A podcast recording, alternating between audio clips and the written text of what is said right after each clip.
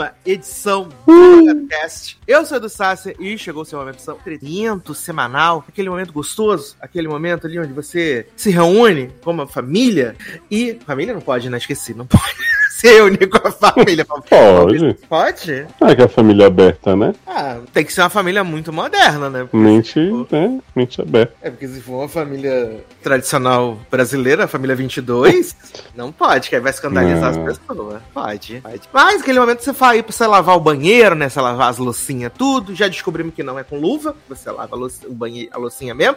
O banheiro pode lavar de luva, não pode? Dependendo do produto. Pode. Usando. Importante, né? Porque senão fica toda descascada. É, inclusive é bom usar a proteção nos olhos, viu? Porque esses produtos de limpeza de banheiro com cloro Menina, são bota muito o cloro, depois eu fico com os olhos queimando. Eu também, eu tenho certeza que eu já queimei meus olhos várias vezes. Eu também.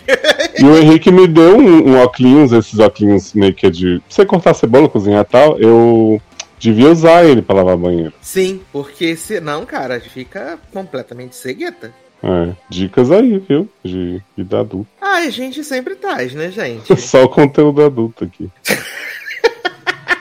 A gente traz o, o, o conteúdo relevante pra faixa etária que acompanha a gente, né? Que é Uhum. a faixa ali dos 24 até os 30 euros, né? Até os 64. até os 69. Amo.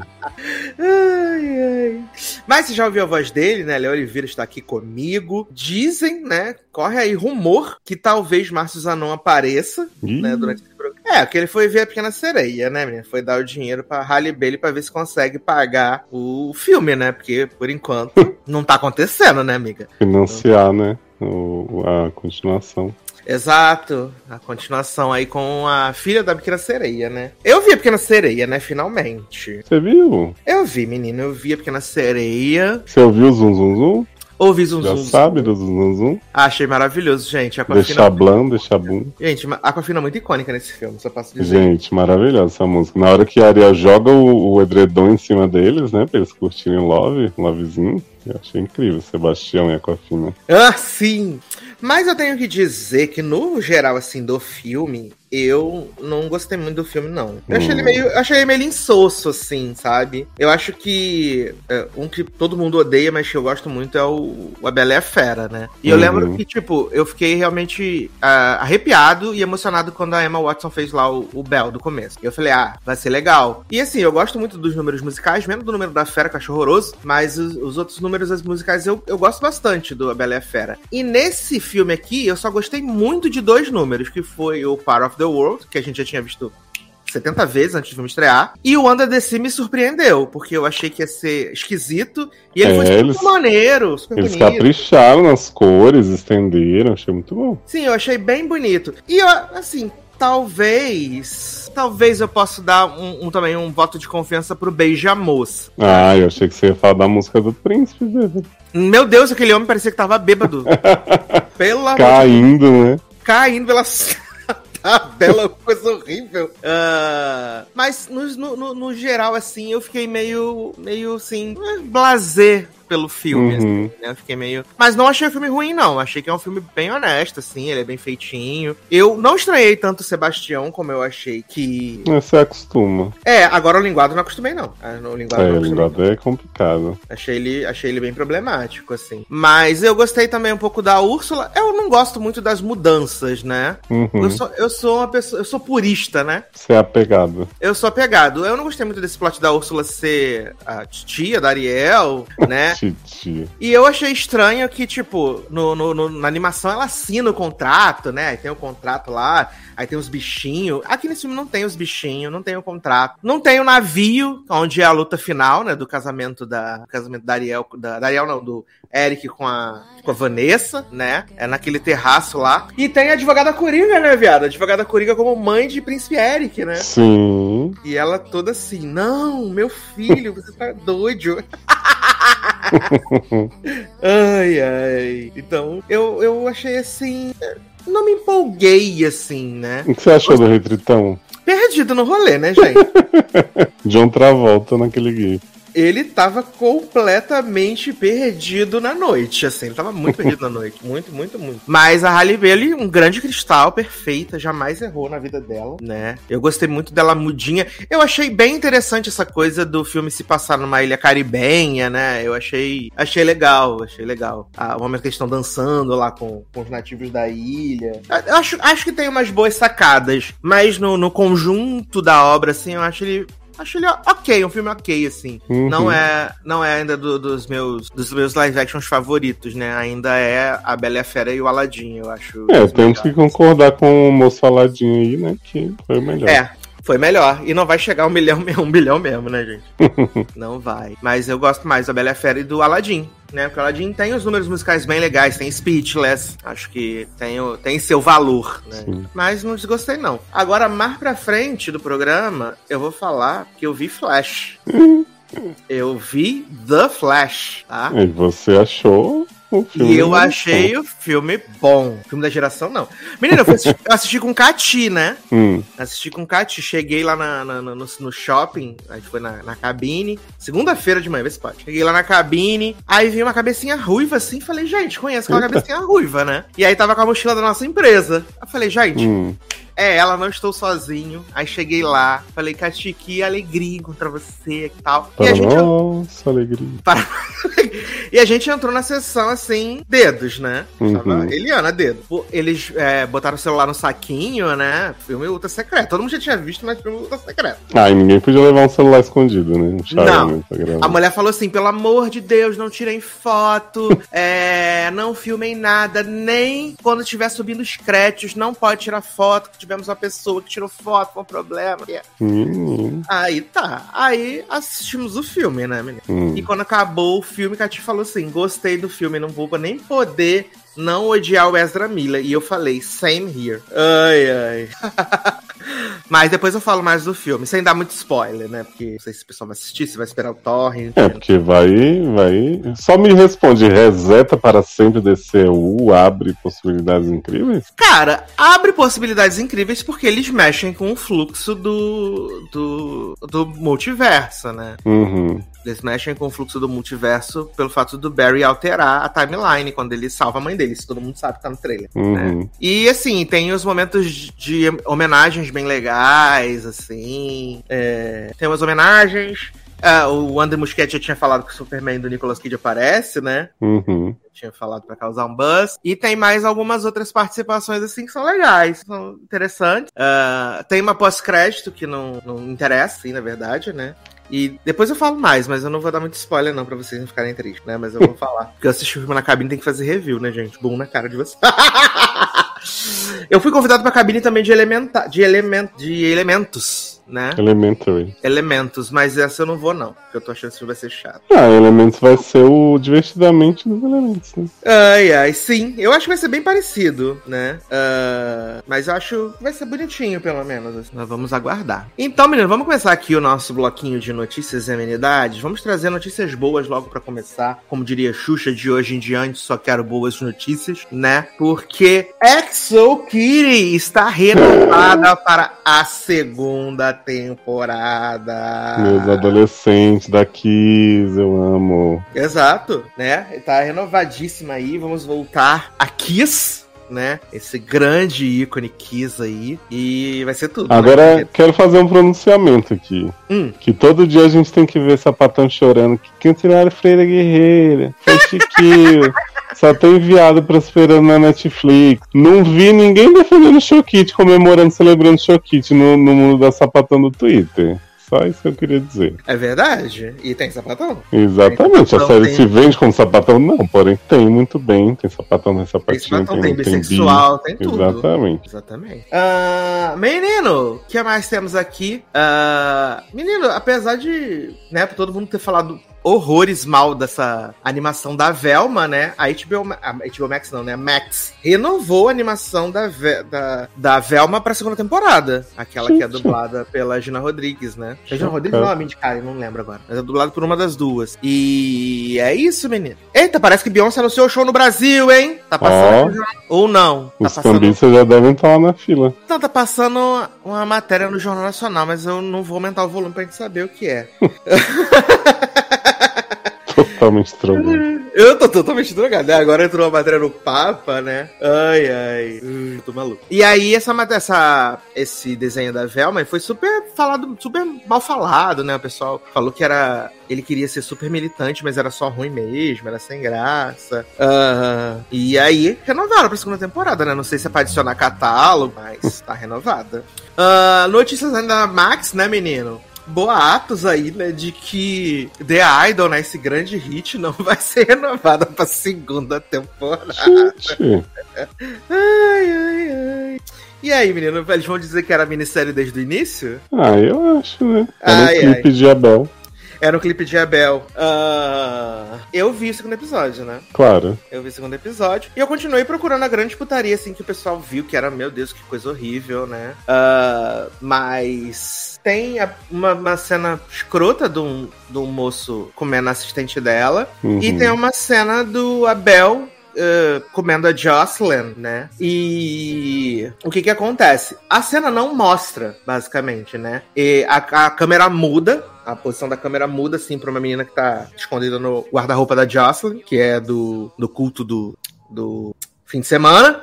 E aí ele fica falando: Ah, me mostra essas tetas, agora toca na sua xoxota. Ah, eu vi essa cena que ele ficou fazendo cara de sensual e é grotesco. Podre demais! É podre demais! É podre. Ai, ai. Eu vi um tweet do, do Zé Guilherme falando: Meu Deus, botaram essa cena do The Weeknd comendo a filha do Givaldo na minha timeline. e é nojenta. A filha, eu amo a filha do Givaldo. É maravilhoso, filho do Givaldo.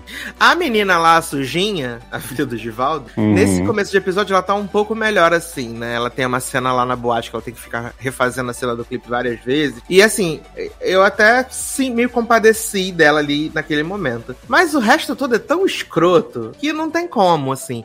A melhor personagem continua sendo Jojo Todinho, né? Maravilhosa. Jojo Todinho que age como se fosse mãe de Jocelyn, né? Hum. Mas, assim, no contexto todo, é muito escroto. E aí eu tava me perguntando, porque na primeira sinopse tinha o rolê de que o, o The Weeknd ele era dono de um culto e tal, não sei o que, que ia seduzir essa jovem.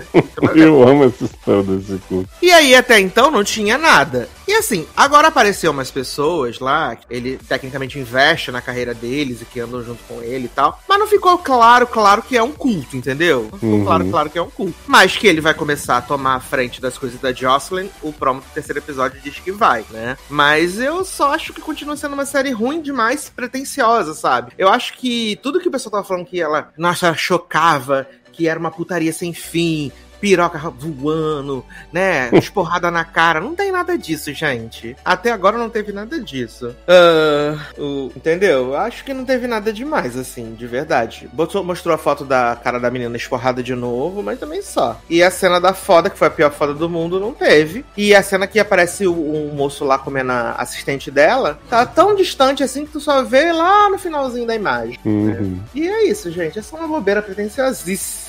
Pretenciosa toda vez. Mas é isso, tem gente que gosta, né? Porque tem gente que tá falando que é a série da geração, né, velho? Ah, o Taylor mandou no- lá no grupo nosso que as pessoas deram a solução pra série, né? Fala pra pessoas achar que não sabem. Ai, Pelo gente, maravilhoso. de Deus, né? Ah, foi o Zanon que mandou. A pessoa. É, porque saiu assim, né? Segundo Page Six, Dead não deve retornar pra segunda temporada. A pessoa. Solução: mata o personagem do The Weeknd, tira o Sam e ele e põe uma mulher no controle dessa porra. Então, outra série, né? No caso. Porque Uhum. essa série só existe por causa dos fetiches de Sam Levinson. Se tirar, é outra Exatamente. série. Faz outra. Ficou tudo melhor. Ai, ai, gente. É isso, né, gente? Mas eu. Eu, eu vi aí o segundo, né? E não sei se vou assistir o terceiro também, não, gente. É, mas você falou isso outra vez e tá aí, né? Menina, eu tô de férias essa semana, né? Semana, semana eu consegui ver muita coisa. Hum. É, Eu vi muita coisa mesmo, até O coisa eu público achava- vai te convencer a continuar sofrendo por ele. Menina, eles estão. Todo dia eles tentam me convencer de alguma coisa, né? Viu aí? E aí eu fico só, eu levo a sério, mas você disfarça. Né? Ah, Menino, saiu aí a confirmação de que a sétima temporada de Billions vai ser a última. né? E também anunciaram aí que a temporada final estreia agora no dia 11 de agosto já, tá? com a volta do menino lá do Damian Lewis. Ele vai voltar aí pra poder fazer a sua despedida de Billions. Billions, Millions, Zillions. Ah, quem também ganhou data de estreia aí foi The Hard Boys. E não, não é uma série pornô. Gente, já tava interessado.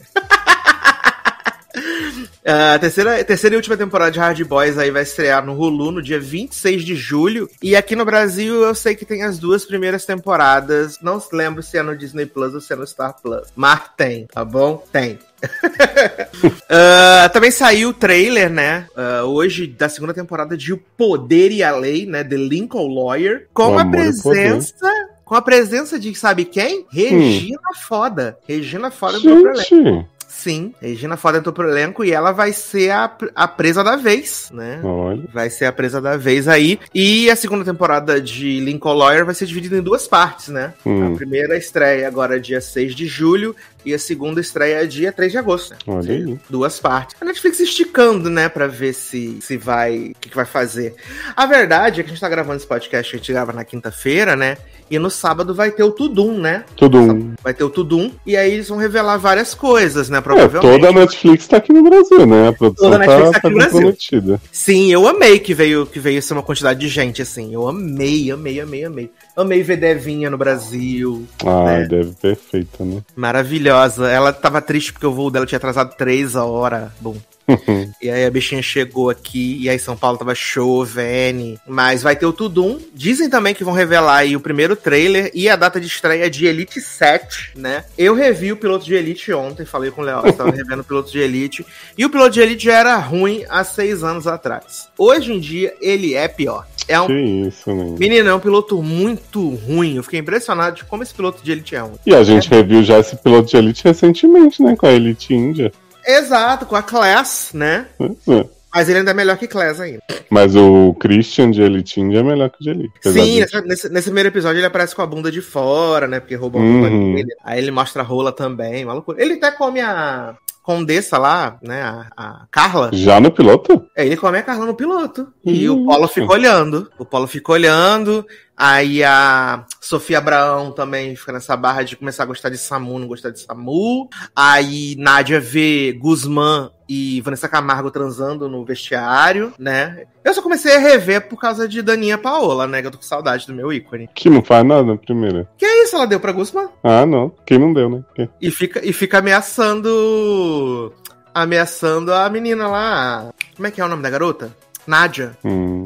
Ah, mais renovações, né? Encerrada aí a temporada de renovações da CW. Ah, a CW renovou ah, Hum- é, All American Homecoming para a terceira temporada, com 13 episódios, e renovou Superman and Lois para a quarta temporada, que vai ter apenas 10 episódios. E eles falaram que a série é cara de fazer, que não traz retorno, não sei o que. O que, que eles fizeram? Cortaram o elenco de apoio inteiro. Os únicos fixos da quarta temporada vão ser o casal Super e os filhos, mas e o Lex Luthor, né, que vai chegar agora no final da temporada. São os únicos fixos da série agora, no quarto, no quarto ano. Todos os outros vão ser só participação especial, né? Todo mundo guest. Guess, guess, guess, guess. Ah, e quem foi cancelada, né? Gordon, Gordon, eh, Gotham Knights, né? Foi cancelada aí. Não devia nem ter sido aprovada, porque essa série é ruim demais, Brasil. Mas foi cancelada aí. Perdeu-se o fim. Ah, menino, rolou aí rumor, né? De que por causa da greve dos roteiristas, né? Eles vão. A CBS, né, já tinha feito a sua grade aí, acreditando que talvez conseguisse ter novas séries pra poder botar no ar. Mas agora que o negócio já tá aí chegando aí já em julho, né? Eles vão fazer o quê? Vão fazer. Uh, pegar séries do Paramount Plus e provavelmente colocar na grade da CBS nesse começo de falso. Então eles devem botar Evil, Star Trek, Discovery, né? E coisas como essa aí pra poder encher linguiça. SWAT. Então eles devem dar essa pequena enchida de linguiça durante aí a, o começo da Fall Season. Mas vamos ver o que temos mais aqui de notícias, né, menino? Taylor Swift, menino, anunciou duas datas extras no Brasil. Né, os cambistas poder comprar os ingressos tudo direitinho. Ainda né? não é a data que eu vou estar em São Paulo, Taylor, melhor. E... Os shows extras vão rolar no dia 19 de novembro, no Rio de Janeiro, né? E no dia 24 de novembro em São Paulo, tá? É, né, né, né. E também quem anunciou show no Brasil essa semana foi Evanescence. Não make me, me. Esse grande, esse grande, essa grande banda, né, dos anos 2000, né, que a gente sabe que só tem os fãs velhos, como eu e Leoz. Ai, gente, que isso. Evanescence alcançou todo um público infantil aí também, com Emily só para Emily baixinhos. Só para baixinhos.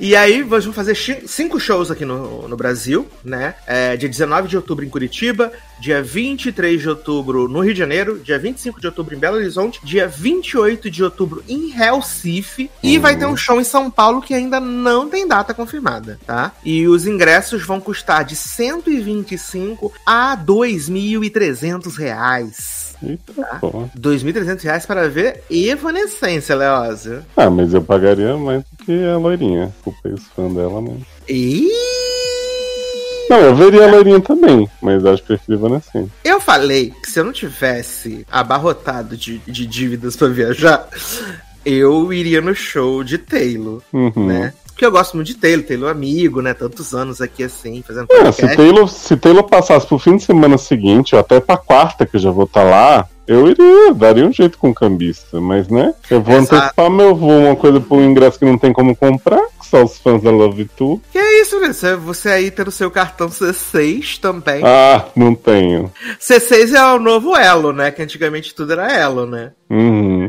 E eu não sei se você viu isso. Teve umas pessoas que parece que pra tentar comprar um negócio da C6, elas fizeram um, investimento, um LCA da C6, sei lá qual era o nome, Ah. do CDI, e aí o dinheiro ficou preso Meu Deus, meu Deus, que Foi sim. maravilhoso. Viado, essas notícias da, da fila da Taylor foram maravilhosas. Você viu o cambista que tava de cadeira de rodas e depois ele Não. levantou. Sim!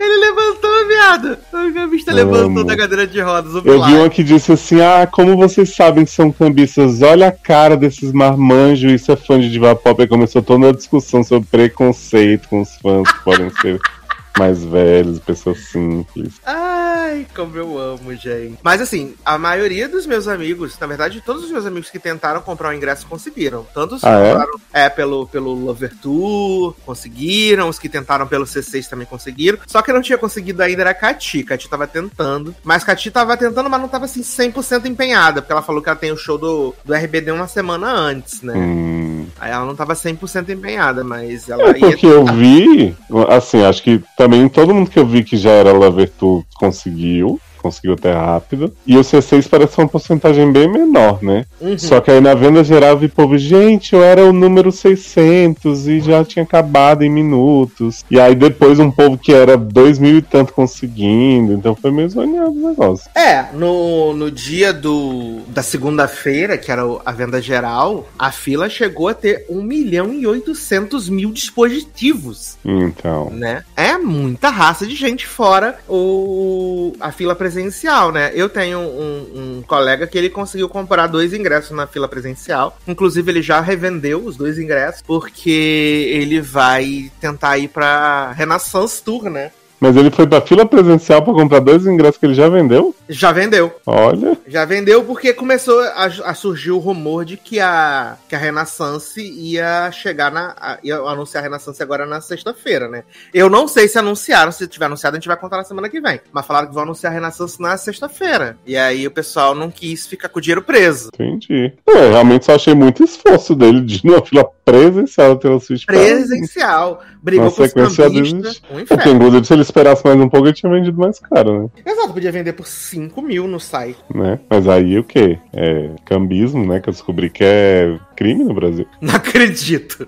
Eu não sabia que era crime de verdade. Eu achava que era assim, uma prática bem bizarra, mas eu, pra mim era ok. A pessoa vai lá, compra e faz o que ela quiser. Não, isso é uma verdade, mas eu acho que o, o- que eles devem considerar cambista é quando você compra muito mais ingressos, né? 30, 40. Mas em teoria não é possível fazer isso, porque eles estavam limitando a seis, eu acho, quatro. É, em teoria você não pode fazer um monte de coisa, né? Mas Brasil, né? É porque as pessoas disseram assim, não estavam limitando por CPF, estavam limitando por e-mail. Aí as pessoas chegavam com um monte de e-mail diferente. É, o pessoal que comprou pela Lover Tour tinha que ter o, o e-mail e o código que eles ganharam lá quando teve o reembolso e o que. É, mas eu acho que tem que ser, quem tem que ser acusado é a T4F, não os pobres dos cambistas que vai que são fãs de diva pop, né? Porque Exato. A Tickets for Feminine. Olha. Isso, mas não sei se você viu. Gente, foi maravilhoso isso. Eu até esqueci o que, que eu ia dizer, mas foi maravilhoso. Peraí que eu tô Ah. pensando. Era um. Ah, lembrei. Era um plot da pessoa que, Ah, que disse que já tinha comprado um, um, um ticket desse no, num desses sites que vende a 5 mil. Mucambo, sei lá. É um nome bem bizarro do site. uhum. Aí ela disse assim: Ah, não vou falar o nome, mas é um que começa com V e tem identidade V. Não, não lembro qual era o nome. Ah, Ela disse que ela comprou o ingresso lá e dizia que era a área VIP. Ela Uhum. pagou bem caro. Aí ela disse que quando ela chegou no lugar, ela conseguiu entrar na estrutura do show em si, porém era levada de um lado pro outro e aí ela não conseguia entrar na área VIP. E o que, que ela descobriu? O ingresso era real, era o ingresso do show, porém a pessoa pegou o QR Code tipo de uma de uma sessão inferior e adulterou por cima botando que era, era VIP. Então ela se fudeu lá tentando entrar, indo pro outro lugar, e no fim ficou sentada lá com as meninas que acho que eram influenciadoras, as meninas conheciam o final dela, acolheram, né? Ah, E aí ela conseguiu ver o show, mas já tinha perdido um monte, porque ela comprou esse ingresso adulterado. meu, que maluquice, cara. Ou seja, se dá pra adulterar. E, e aí diz que teve um plot que depois o Jornal da Globo mostrou os QR Codes do povo que tava vendendo os ingressos. né? Então qualquer pessoa, que, o primeiro que chegar com aquele QR Code entra. Vai ser uma Imagina. maravilha esse show. Imagina, meu Deus, seria incrível, cara. Tu vê assim, aí, te, aí passou no Jornal Nacional, tirei uma foto, peguei esse QR Code para mim. Ah. E aí Agora sim, eu acho, acho muita coragem de quem entra no site falsif.com Hum. e compra o ingresso e espera que vai dar tudo bem paga 5 mil reais por isso, sabe? Sim. É tipo o povo que confia no ar e faz um pix de 400 reais que depois eu te devolvo uns 4 mil. Ah. Ai, gente do céu. E eu também fiquei sabendo de uma história, né? Que, o, que os americanos, menino, estão comprando os ingressos do, do show na Argentina, né? Sim. Os americanos estão comprando ingresso tudo do show da Argentina porque o peso argentino não tá valendo nada, né? E aí sai tipo 10 dólares. Eles comprar os ingressos, vir pros Estados Unidos, pra Argentina, ficar hospedado três dias, né? Ficar comer, e aí sai tudo por 10 dólares. Impressionante, assim, uma loucura. Uhum. Achei maravilhoso. É isso. Mas aqui, deixa quieto. Também aumentou mais Deixa shows lá abaixo. também. Deixa abaixo. Também aumentou show lá na Argentina e no México também vai ter mais shows. Eu falei que Taylor Swift vai chegar aqui no Brasil em novembro e ela tá achando assim, ai, São Paulo, hahaha. E aí fala assim, ai, menina, você vai fazer um show no Rio. Só que Hum. ela não sabe o buraco que ela vai se enfiar, gente. Que isso, hein? Mulher, o engenhão é horroroso, é podre. A- a- a- o redor do engenhão é podre, Hum. podre. Eles vão ter que esconder essa menina, botar um- ela numa van toda preta, pra não ver onde ela tá. Porque quando ela realizar, a mãe dela não queria que ela viesse pro Brasil. Aí vão meter a gata no engenho de dentro, vai ficar chato, tá? Isso digo isso pra você de coração enquanto carioca, tá? Hum. Mas é isso. Ah, nós tivemos de notícia aqui, menino. Silo, né? Esse grande hit aí da Apple TV Plus, renovado pra segunda temporada também, Opa. né? Eu já larguei, já ficou com Deus. Para, hein? Que que é isso? Sim, aí falaram assim, mas menino, tu já viu até o 7, porque tu não vê até o 10? Falo, porque Então. não. não, menino, os episódios são muito longos, não acontece nada, acontece alguma coisa nos dois minutos final. Eu vou ver o 10. Você vai ver o 10? Pô, Aí tu me conta, então. você não vai ver Menino, não vou. nem o 10 puro, assim. Nem, nem o 10, que eu acho que vai ter uma hora e 10 o 10. Hum. Ah, entendeu? É bom porque o Henrique me atualiza, que ele tá vendo, tá gostando e tal. Ah, é? É, aí ele me conta tudo, e aí eu venho o 10 e te conto igual a Manifest. Que, aliás, né? Temos que contar. Assisti o, o Series Finale de Manifest, né? O 4 Assistiu, foi comentando ato a ato das coisas absurdas que eu contei aqui, e aí no fim disse, gostei. Menina, na hora que o avião sai de dentro do chão, na lava, os efeitos de milhões, assim, né? Gente, e aí o avião abre a portinha assim, frá, Uhum. E depois, menino, o povo começa tudo craquelar, explodir dentro do avião. E aí Josh Dallas, não, é o julgamento, é o julgamento. Aí o outro homem lá, o branco, Eu amo o Josh Dallas gritando com o Dementador. ele grita com o dementador, porque todo mundo aqui é gente boa! Somos do é bem, caralho. A Angelina toda craquelada, ela, ai meu, me salva, pelo amor de Deus, me perdoa. E aí, pá, explodiu. E o menino lá ia explodir, aí o outro branco deu a cruz pra ele e falou, menino, ele é muito legal, muito do bem, super top. E aí, de repente, ele começa a craquelar todo, aí o moço tá do lado dele fala assim, mas ele fez isso, ele se sacrificou, ia dar a vida dele pela minha vida, olha como ele é legal, como ele é Aham. maneiro. Eu amo que a entidade, sei lá o que que tava lá jogando eles, ouve os argumentos, né? Fala, não, esse aqui se, se sacrificou, vou pro outro. Ah, não, outro agora, peraí, deixa eu deixar os dois. Exato. E aí depois aparece o Dementador, né, viado? É maravilhoso. Ai, eu amei, gente. Ai, ai. E aí, eu acho que. O que que acontece? E quando o avião para, né? E aí abre uma luz, essa luz pode ser Jesus. Eles ficam assim, meu Deus, o que que vai ser? Uhum. E aí, eles saem, e aí eles chegam no aeroporto, e eles estão achando super estranho, né? Já elas falam assim: ah, menino, será que nós chegamos no céu? E eu confesso que toda essa parte ali dos reencontros eu achei bem emocionante de verdade, né? Eu, Sim. vi o, eu vi o piloto de Manifest, eu vi os dois primeiros episódios, os dois primeiros episódios, ah, e eu achei todo esse reencontro muito, muito emocionante, né? Porque apesar de eu não ter assistido a série toda, o pessoal que tava no avião e que saiu, eles tiveram, tipo, uma outra vida, né? Que foi vivida, que tiveram perdas e não sei o quê. E de repente eles recebem essa segunda oportunidade pra começar tudo de novo. Uhum. Então isso foi muito legal, né? De ver esses reencontros, de ver, tipo, o pessoal que não dava atenção pra família e tal. E, e, e ver que, tipo, até o menino lá que era o menino barbudo no. Tava no avião e quando ele sai do avião ele sai sem barba, né? Que é um. Uhum. Inclusive, né?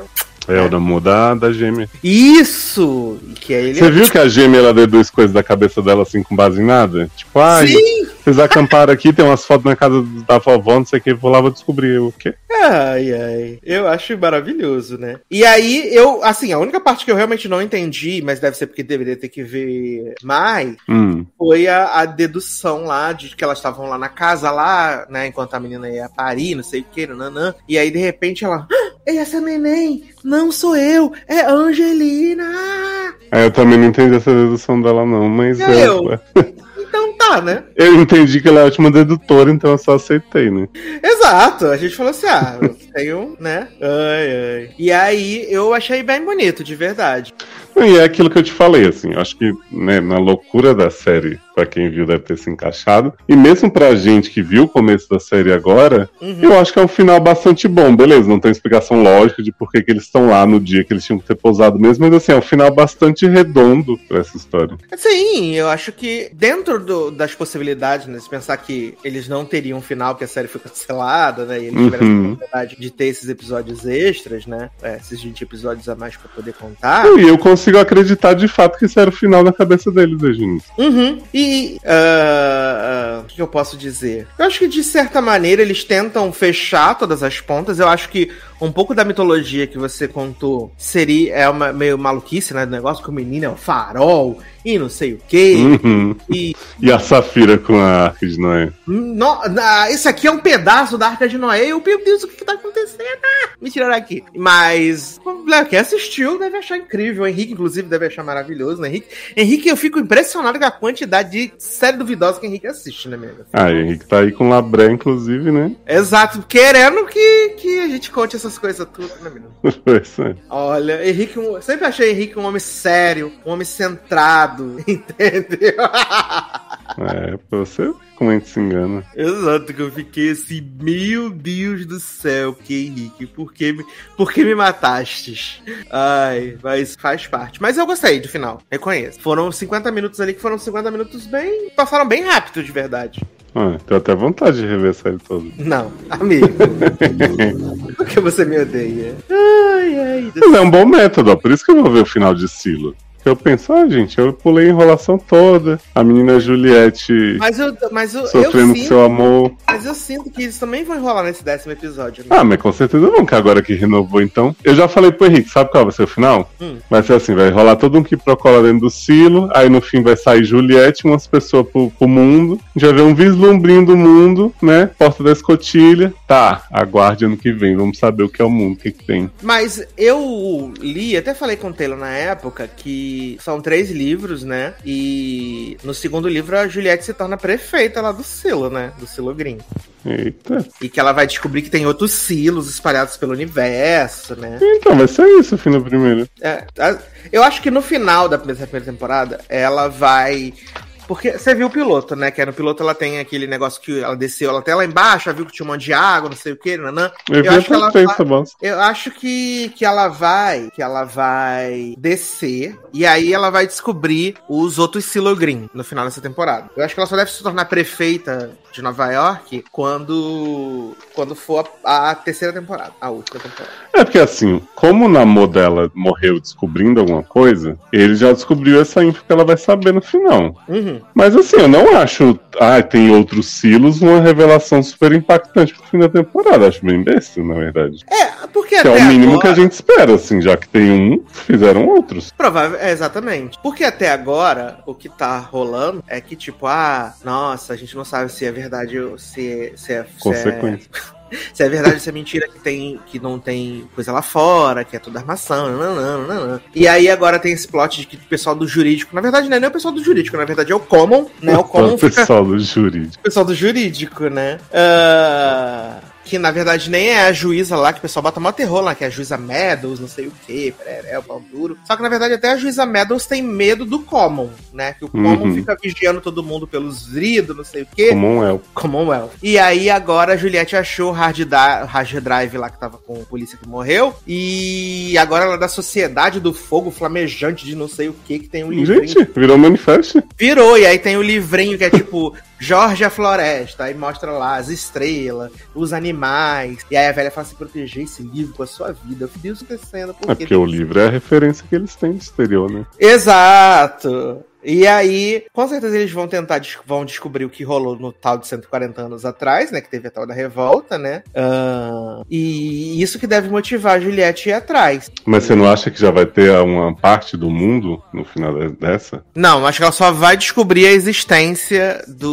outro, de outro estilo. Que aí já falando, quando eu. No começo da temporada eu vi que o nome do último episódio é The Outside. Então Ah, algo não eles têm que me mostrar. A não ser que eles mudem o rolê dos livros e coloquem a Juliette fora do silo, que eu acho que também seria É, interessante. eu acho que eles não vão seguir esses livros à risca, não. Tanto que eles já adiantaram da história, eu acho que vai ser tipo, ó, tem, tem uma, uma ideia aqui pra gente expandir. Porque pelo que eu sei dos livros, eles são muito dentro mesmo, não, não explora esse- essa parte do exterior. Uhum. Então, assim, a série se, se manter três anos nisso aí também é sacanagem, né? É, eu acho que, que seria uma jogada interessante, né? De ir pro outsider e a gente saber realmente existe, não existe, se é verdade ou mentira, porque parece muito pelo episódio lá que o Houston sai, parece muito que é manipulado não só o exterior, como o que ele também tava vendo dentro do capacete, né? Parecia Sim. muito ser manipulado. Ai, é, entendeu? Mas eu gosto dessa ideia de dela sair e descobrir a verdade. Pois é, eu gosto, mas eu acho que é pouco você só terminar com ela saindo. Eu acho que é tipo, ah, agora que ia começar a história, eu terminei e te falei, volta pra segunda pra você ver. o Uhum. Que realmente você queria. Eu acho que vai rolar isso, amigo, de verdade. Eu acho que é um payback fraco, entendeu? Mas o pessoal tá aceitando qualquer coisinha, né? Da, da descobrir que, ó, estão sendo vigiadas. Ah, o como está vigiando. Ah, sabe? Então, mas aí isso, é- isso é muito o que eu penso do meu problema hoje com séries e histórias de mistério. Eu não tenho mais a paciência. De tipo, ah, eu sempre fico intrigado, isso é fato, mas eu não tenho mais paciência pra ser enrolado vários anos pra me darem respostinha de pouquinho. Eu acho que você pode abrir um monte de pergunta enquanto você dá, mas você tem que dar pelo menos uma boa resposta por temporada. É, pra ser aquele retorno emocional que a pessoa tá esperando, né? Exatamente, pra dizer assim, ó, eu, eu fiz valer seu tempo aqui, agora eu vou te intrigar com outras coisas, mas, né, não, não desperdicei Uhum, sua vida nessa série com um episódio de uma hora pra nada. exato. Eu não sei. Eu não sei de verdade. Eu sei que eles foram minando as minhas forças, né? Foram minando minhas forças até que eu cheguei no final do set e falei, gente, não dá mais, tô muito cansado. Eu gostei que a gente começou esse podcast com pauta fora da pauta, né? É, mas é porque a notícia zenda amenidades, né? Sim, Olha aí. porra.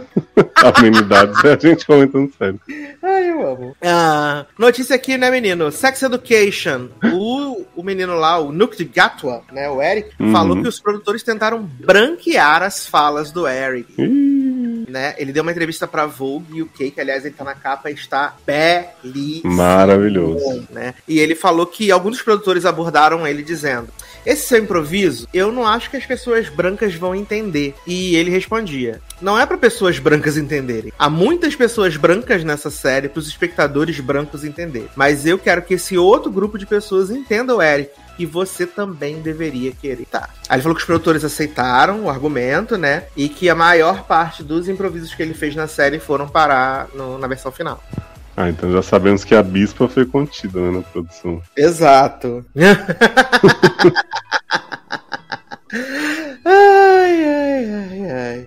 Mas aí ele fala que, sobre a saída do elenco na pós da quarta temporada, ele falou que Eric vai receber o final que ele sempre quis pro personagem. Tudo será bem amarrado, tem uma cena específica que lutei muito pra incluir no roteiro. E consegui convencê-los, o que foi ótimo. Gente, Ah, eu e a roteirista escrevemos a cena e ficamos mudando os detalhes do diálogo até as três da madrugada do dia antes da filmagem. Eu nunca tinha escrito pro Eric antes, então foi muito importante pra mim e eu senti que era importante pra jornada dele. uma dúvida, Sex Education vai ter quarta temporada e ainda vai seguir depois? Eu acho que essa é a última, amigo. Já tá na hora de acabar, né? Eu acho, até porque, tipo, o menino já foi pra Doctor Who, né? O... Pois é, vai ficar mantendo Out sozinho, porque Maeve já saiu também, né, da série. Exato. Ela vai aparecer, né? Mas ela já saiu fixa, né? Também. Ela já saiu. Ola e Lily também. É, não tem muito pra onde. E já tá todo mundo fazendo outras coisas, né, gente? É, gente. Muito legal a série, mas foi, né? Foi tempo. Vamos aceitar o fim. Já tinham cancelado na passada, né? Igual fizeram com Stranger Things várias vezes. Uhum. Os sites que diziam última temporada de Sex Education. Exatamente.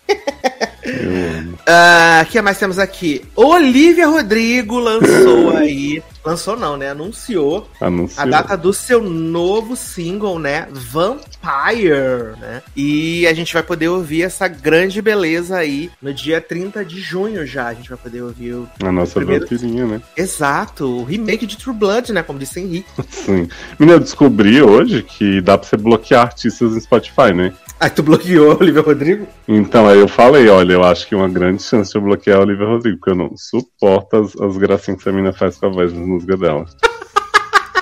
Revoltado. Mas eu vou ouvir, Vampire. Vai que, vai que ela é melhor nessa fase vampira, né? Exato. Eu tenho Será que ela vai fazer feat com Luísa Sonza? Que Luísa Sonza falou que tava vindo com um som mais gótico. Não, vai se fazer com a Emily. Ah, dessa som. Ah, amo, Evanescence. que que acha que a Emily vai vir pro Brasil? Vai gravar com a Olivia Rodrigo. com a Luísa Souza. Ah, dessas meninas que são as Sad Girls, né? Sad Girl Songs, Hum. eu, eu- a que eu mais gosto é a Sabrina Carpenter, né? É a que eu mais gosto. Sabrininha. Mas a Sabrina Carpenter não tem só música triste, não. Não, é que a Sabrina Carpenter, como eu tava falando com a minha amiga lá no trabalho, ela é a menina triste, mas ela é a menina triste piranhona. Hum, Entendeu? Ela é a menina triste, mas ela vai pra balada. Ela é a menina triste, mas ela. ela é uma né? puta, né? Exatamente, né? Ah, eu gosto bastante das musiquinhas de Sabrina. Nossa, eu amo, gente. Sabrina, absolutamente tudo pra mim. Se você não ouviu o álbum da Sabrina, esse álbum mais recente, né? Emails I Can Send, é assim, ó, uma obra-prima. Esse álbum maravilhoso demais, gente. Diferente da Sofia que aí é realmente tristeza. Tadinha da minha filha! Ai, jovem, aquele filme da, aquele filme daquela cantava as músicas com o príncipe do seguro. Deus é mais. Ai, gente, é minha filha. Mas Sabrina Carpenter eu amo também, gente. Amo a Sabrina Carpenter, apaixonado por ela. Né? Também ouvo também Fast Car, também maravilhoso, gente. You got a fast car. Skin, skin, tudo pra mim, gente. E Olivia Rodrigo não vai vir junto com Taylor Swift e Sabrina? Não vai, menina. Só a Sabrina que vai fazer a abertura aí pra Taylor, né, menina? Inclusive, Sabrina vai abrir todos os shows extras, né? Vai. E a Sabrina tá muito animada, né? O pessoal entrevistou ela e aí falou que aqui no Brasil a gente costumava chamar a Taylor de loirinha, né? Uhum. Aí ela falou, também sou loirinha, né? gente, a Sabrina Carpenter, ela é. Aí chega a Maria da Graça, ai, priminha, tão loirinha. Ai, eu amo. Ah, o que mais temos aqui, menino? Scarlett Johansson falou que está com um projeto secreto em andamento na Marvel, tá? Ela falou que o projeto está acontecendo, né? Não agora porque tá na greve dos roteiristas, mas assim que a greve acabar, menino, vai ser uma loucura. E ela mandou avisar que não tem nada a ver com a Viúva Negro. Viúva Negro projeto. Aí você vê o que, que dinheiro faz, né? Exato. Pro processou a Disney e tá lá fazendo projeto. Você sabe o que, ela deve estar fazendo? Deve estar dublando o negócio, porque Hayley Steinfeld fez Aranha Verso. A Morta pra mim fez o bicho lá do Guardiões. Então, as atrizes vão se reaproveitando, né? É verdade. Ai, ai. Meninas, essa semana saíram muitas notícias aí do mundo Disney, né? O mundo Disney, Marvel, Fox. E uma das notícias aí é que o longa da Moana, né? O live action da Moana foi confirmado aí para estrear nos dia 27 de junho de 2025, tá? 2025. Você vê, vai ter live action da Moana antes de Vingadores. Antes Vingadores. E além disso, também confirmaram que os filmes novos de Star Wars vão estrear no dia 22 de maio de 2026, 18 de dezembro de 2026 e 17 de dezembro de 2027. É... Isso é a dos da Ray? Não, vai ter um da Ray, vai ter um da do primeiro Jedi e vai ter um outro, tá? Ah, então não vai ser uma trilogia esses aí. A princípio não, vai ser um de cada. Porque o da Ray não ia ser, tipo, o primeiro ia ser com ela e depois ia continuar outro sem ela? Não, eles vão tentar ver o que, que rola, né? Vão fazer Entendi. um, vamos ver se o público compra. Não vão mais prometer pra não cumprir, né? Exatamente. E você acha que o Ah. da Ray vai ter Kylo Ren, eles poderem ficar juntos, enfim? Vai ter não. Espero que não, né? Vai ter não. Fé em Deus. Ah, também anunciaram aí adiamentos para Avatar, né, menino? Avatar também vai ser adiado aí. Avatar agora só estreia, né? Estreia ano que vem, 2024. E agora Avatar 3 só estreia em 19 de dezembro de 2025. Mas, gente. Tá? Avatar 4 estreia dia 21 de dezembro de 2029, tá? E Hum, Avatar tá. 5 fechando a franquia aí, estreia em 19 de dezembro de 2031. Gente, ninguém mais vai estar vivo pra ver isso, não. A Zoe Saldanha debochou, né? ela falou: vou estar com 53 anos quando sair o último Não é. Avatar. E ela gravou isso tudo já? Não, eles gravaram o 2 e metade do 3, né? Já. É, então, mas ah, aí vai chegar pra Zoe Saldana. Ah, se bem que Zoe Saldana pintada, tanto faz, né? Ela vai, né? Tá com pijama, coloca os pontinhos nela. Vai estar aí- igual seu Pompeu na finale, né? Exato.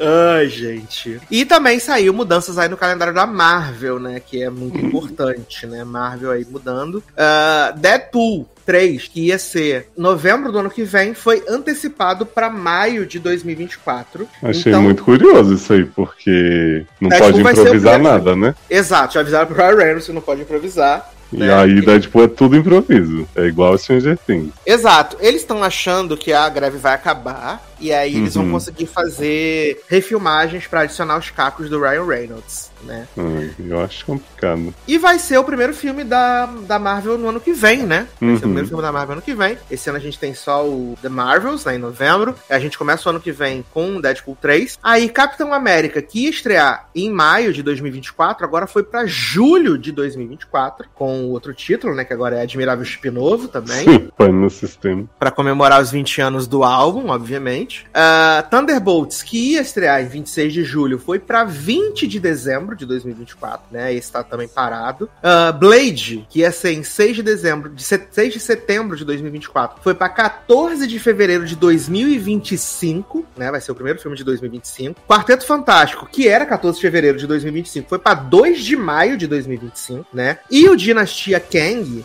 que ia ser a primeira parte do final dos Vingadores, que era em 2 de maio de 2025, foi para 1 de maio de 2026. É, porque eles têm que ver como é que eles vão recriar o Jonathan Majors digitalmente em outra pessoa, né?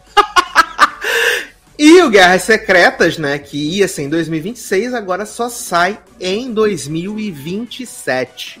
Agora você veja você, o esforço da Marvel em hypar quarteto, né? Que as pessoas já veriam de qualquer forma. Me bota uma sequência: Thunderbolts e Blade. Realmente. Ai, meu Deus do céu, cara. Desses ter- aí eu só acho que vai ser legal o Deadpool, mas assim, minhas dúvidas, né? Porque se o Ryan não puder Improvisar. improvisar, né?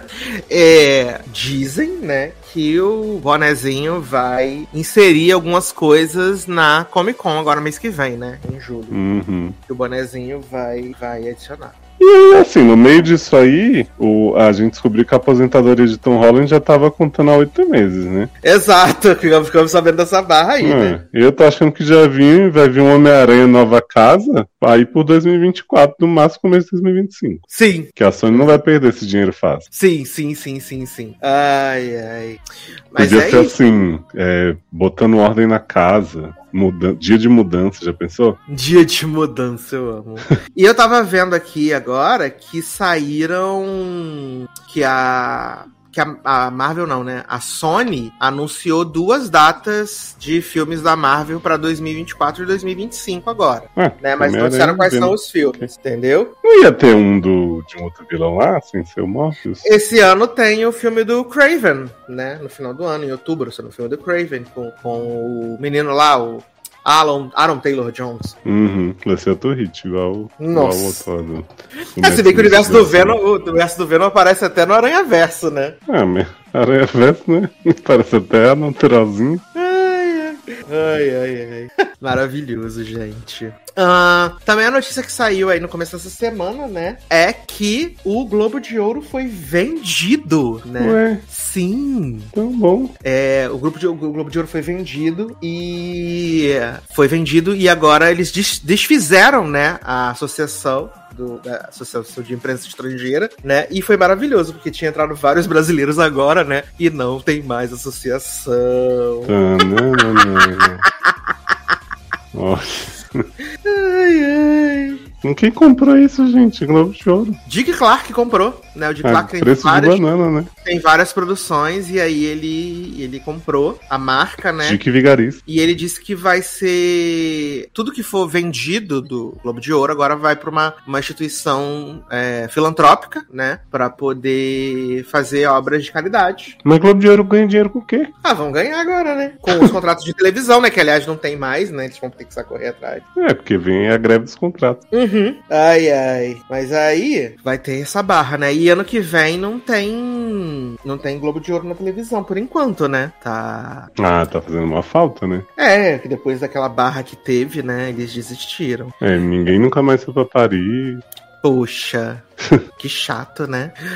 Ai, ai. Mas é isso, né, menino? Eu acho que pra gente encerrar aqui o nosso bloco de notícias e amenidades, a gente pode falar do Actors on Actors, né? Que a gente assistiu aí com Maria Edith, né? Seu Pompeu e, e Catherine Heil. E Catherine, né? Catherine Heil. Não é, menino? Loucura. Gente, primeira coisa que eu tenho que dizer sobre essas mulheres. Se elas não são grandes amigas, como elas podem parecer, elas são atrizes muito melhores do que a gente imaginou esse tempo todo. Uhum, exatamente. Porque, menino, olha. Que ela super feliz fazendo reminiscências. Ai, menina, nossas filhas, não sei o que, ai, fofa. ah." Não, assim, se elas não são amigas, elas aprenderam a atuar muito, né, cara? Uhum. Uma fofura do Caterine super simpática. Cara, eu achei que elas estavam, assim, muito na vibe. Mas pelo que eu entendi, né? Porque eu não tenho esse inglês todo trabalhado, né? Elas não se viam há 12 anos, né? Uma coisa assim, 12, 8, 12 anos, né? Eu acho que elas não se viam desde que a Caterine saiu de vez. Catarina saiu de inglês aqui na quinta temporada, não foi? Não, na quinta ela teve o plot do, do fantasma, né? Acho que ela sai no começo da sexta. Ah, é, o final A da quinta, termina com ela quase morrendo, e na sexta ela tem uns episódios ela foi indo voltando, se demite. Que a gente não sabe se foi George ou foi ela que morreu, né? E. A gente... É, na real a gente sabe que George já foi, né? Ela que a gente não fica na dúvida. Exato, verdade. Que ela encontra George dentro do cast no elevador. Ah, é, né? Um momento mágico de Grey's Anatomy. e assim, eu, eu gosto que Ellen tá hablando bastante, né? A Evelyn tá hablando bastante, assim, ela tá bem à vontade. Uhum. E. E Catarina também tá super de boa, né? Sim. Ah, ela tá super de boa. E eu gosto da forma com que elas vão conversando. Até quando Catarina tenta falar de sua grande série, né? Né? Firefly Nine, né? E eu amo como ela fala assim, porque trabalhar no streaming pra mim foi uma revolução. Porque você sabe quando o negócio começa, quando o negócio termina, né? Mas eu achei bem interessante essa reflexão delas, né? Porque é o que a C. Pompeu fala, assim, tipo, você entra na Network TV, Uhum. você primeiro não sabe se a sua história vai ter final. Então, né, aquela coisa que elas acharam que Grace ia flopar horrores no começo, viviam achando que ia ficar sem emprego. Caterina até fala que tava em Roswell, né? Que sempre tava na ameaça. Uhum. E que você também não sabe se você vai ter que esticar indefinidamente, indefinidamente como foi o caso da C. Pompeu. Teve que ficar anos aí fazendo meredita dobrando roupa. Exato, exatamente. E eu acho, eu, eu acho legal, assim, né? Porque, tipo, a Catherine não tá em Grey's há, há um bom tempo, né? E achei que, a- que Ellen, a- agora até porque ela é produtora e tal, ela acha que ela falou bem abertamente, né? Sobre, sobre o processo e tal, de como ela já não tava muito mais satisfeita, né? Que ela Uhum. tinha outras ideias. Que os conflitos são muito repetitivos, né? De casal e tal. Exato, inclusive ela faz uma crítica ao relacionamento dela com Boca, né? Uhum. Que ela queria estar o tempo inteiro rolando na raiva com boca. Exato, que ela falou assim, cara, você pode ter outros tipos de conflitos que não sejam necessariamente esse conflito de que o casal nunca fica junto, né? Mas ela falou, mas no final eles precisam que as coisas sejam muito similares, porque ah, o público se sente assim e tal, não sei o quê. Ela fala, as pessoas precisam de familiaridade, então sempre voltam esses ciclos. Mas pra gente, como ator, é, é meio chato, né? Ficar fazendo. E ela ainda fala, TV aberta não é, não é um lugar pra você ser criativo e, e fazer coisas novas. Exato. Então, eu, eu achei isso interessante, né? Achei também, assim, meio que ele teve o, o papo de comadres dela, né? Tipo, ai, o que você tá vendo com a sua Você vê filha? Eufória? Nossa, a, Catherine não, pelo amor de Deus, nunca vi esse negócio. Tenho medo, né, de ver adolescente. É porque ela fala até de Gossip Girl, né? Gossip Girl foi um hit, não sei o quê. Sim! A, a, a, a seu Pompeu tá vendo com a filha dela, né, Grey's Anatomy, né? Sim. Achei legal que elas falam que hoje em dia tem uma gíria, né? Que é a Pick Me Girl, que é baseado naquele, naquele discurso da Meredith. Pick me, choose me, let Sim. me. Exato. E aí a Catarina fala, "Eu menino, sou-" eu vi isso de Pick Me Girl, nem sabia de que era de nós. Ela falou, eu sou a Pick Me Girl. Uhum. eu achei muito interessante também que a Catarina fala assim, ah, é, na época eu falei coisas que eu achei que ia ser ok falar e que teve muitas reações muito intensas. E assim, quando a gente para pra pensar no, no começo da crise ali da Catherine Howard Grace, ela tava certíssima, né? Foi a história que ela disse que ela não se submeteu ao Emmy porque ela não tinha material. Uhum. Que foi a temporada que era ela com o George, que não tinha nada realmente. E eu lembro que a partir daí começou a degringolar o negócio, aí ela foi acusada também de fazer umas coisas nos bastidores, mas de fato, aquilo que ela falou não era pra ter feito um tumulto na indústria. Não, e isso porque elas falam isso várias vezes, né? Não tinha rede social, não tinha rede social. Porque se tivesse rede social, ia ser um inferno na vida delas. É, assim, tinha rede social, né? Que Meredith acha que ela inventou o Twitter esse ano. Ah, Não, tem é um porque eu- lugar agora. É porque eu acho que não ia ser. Tinha, mas não era como é hoje, né? E eu acho que hoje em dia as pessoas estão muito mais. Não, não vou nem falar dos wokes, né, menino? Mas o pessoal tá muito Uhum. mais alterado na rede É. social. Né? É que talvez a gente já tivesse uma, uma vivência de rede social intensa que a maioria das pessoas, principalmente a idade delas, não tinha, né? Porque assim, eu lembro que as polêmicas de Grace, especialmente do Isaiah Washington, do Patrick Dempsey e tal, tudo repercutia muito no Twitter. Uhum. Mas, né, realmente não existia TikTok, não tinha. Acho que adolescente consumindo essas séries como consome hoje por causa do streaming, então. Realmente a vida dela está um pouco mais complicada hoje. Exatamente. Mas é. E, e é, é muito engraçado, né? Eu também gostei muito. Eu gostei, gostei muito de ver elas falando, né? Que, tipo, obviamente a gente tava acostumado em 2004, né? Que foi. é, foi a grande temporada. Foi né, a temporada de ouro, né? Ano que vem a gente vai fazer 20 anos dessa da temporada de ouro da ABC, principalmente. Uhum. E aí, ah, eles falaram que a gente, né, a primeira temporada de Grace tem nove episódios. E a gente sabe que, tipo, nove episódios é aquela série que vai ser cancelada, né? É que se eu não me engano, a temporada, a primeira tinha 13, e aí eles decidiram cortar, fazer o.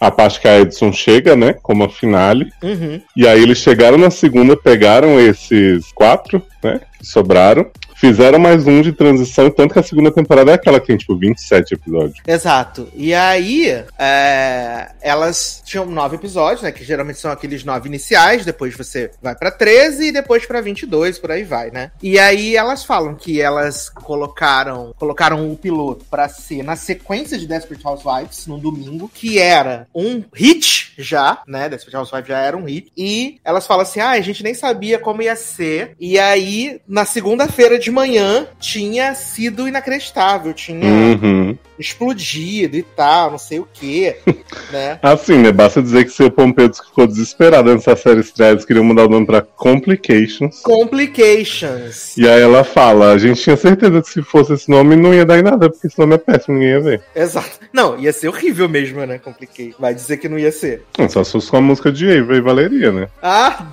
tô... Podia ser complicated. Ia ser incrível, gente. Ia ser incrível, real. Mas, no geral, eu gostei bastante do papo das duas. Achei que elas foram maduras, né?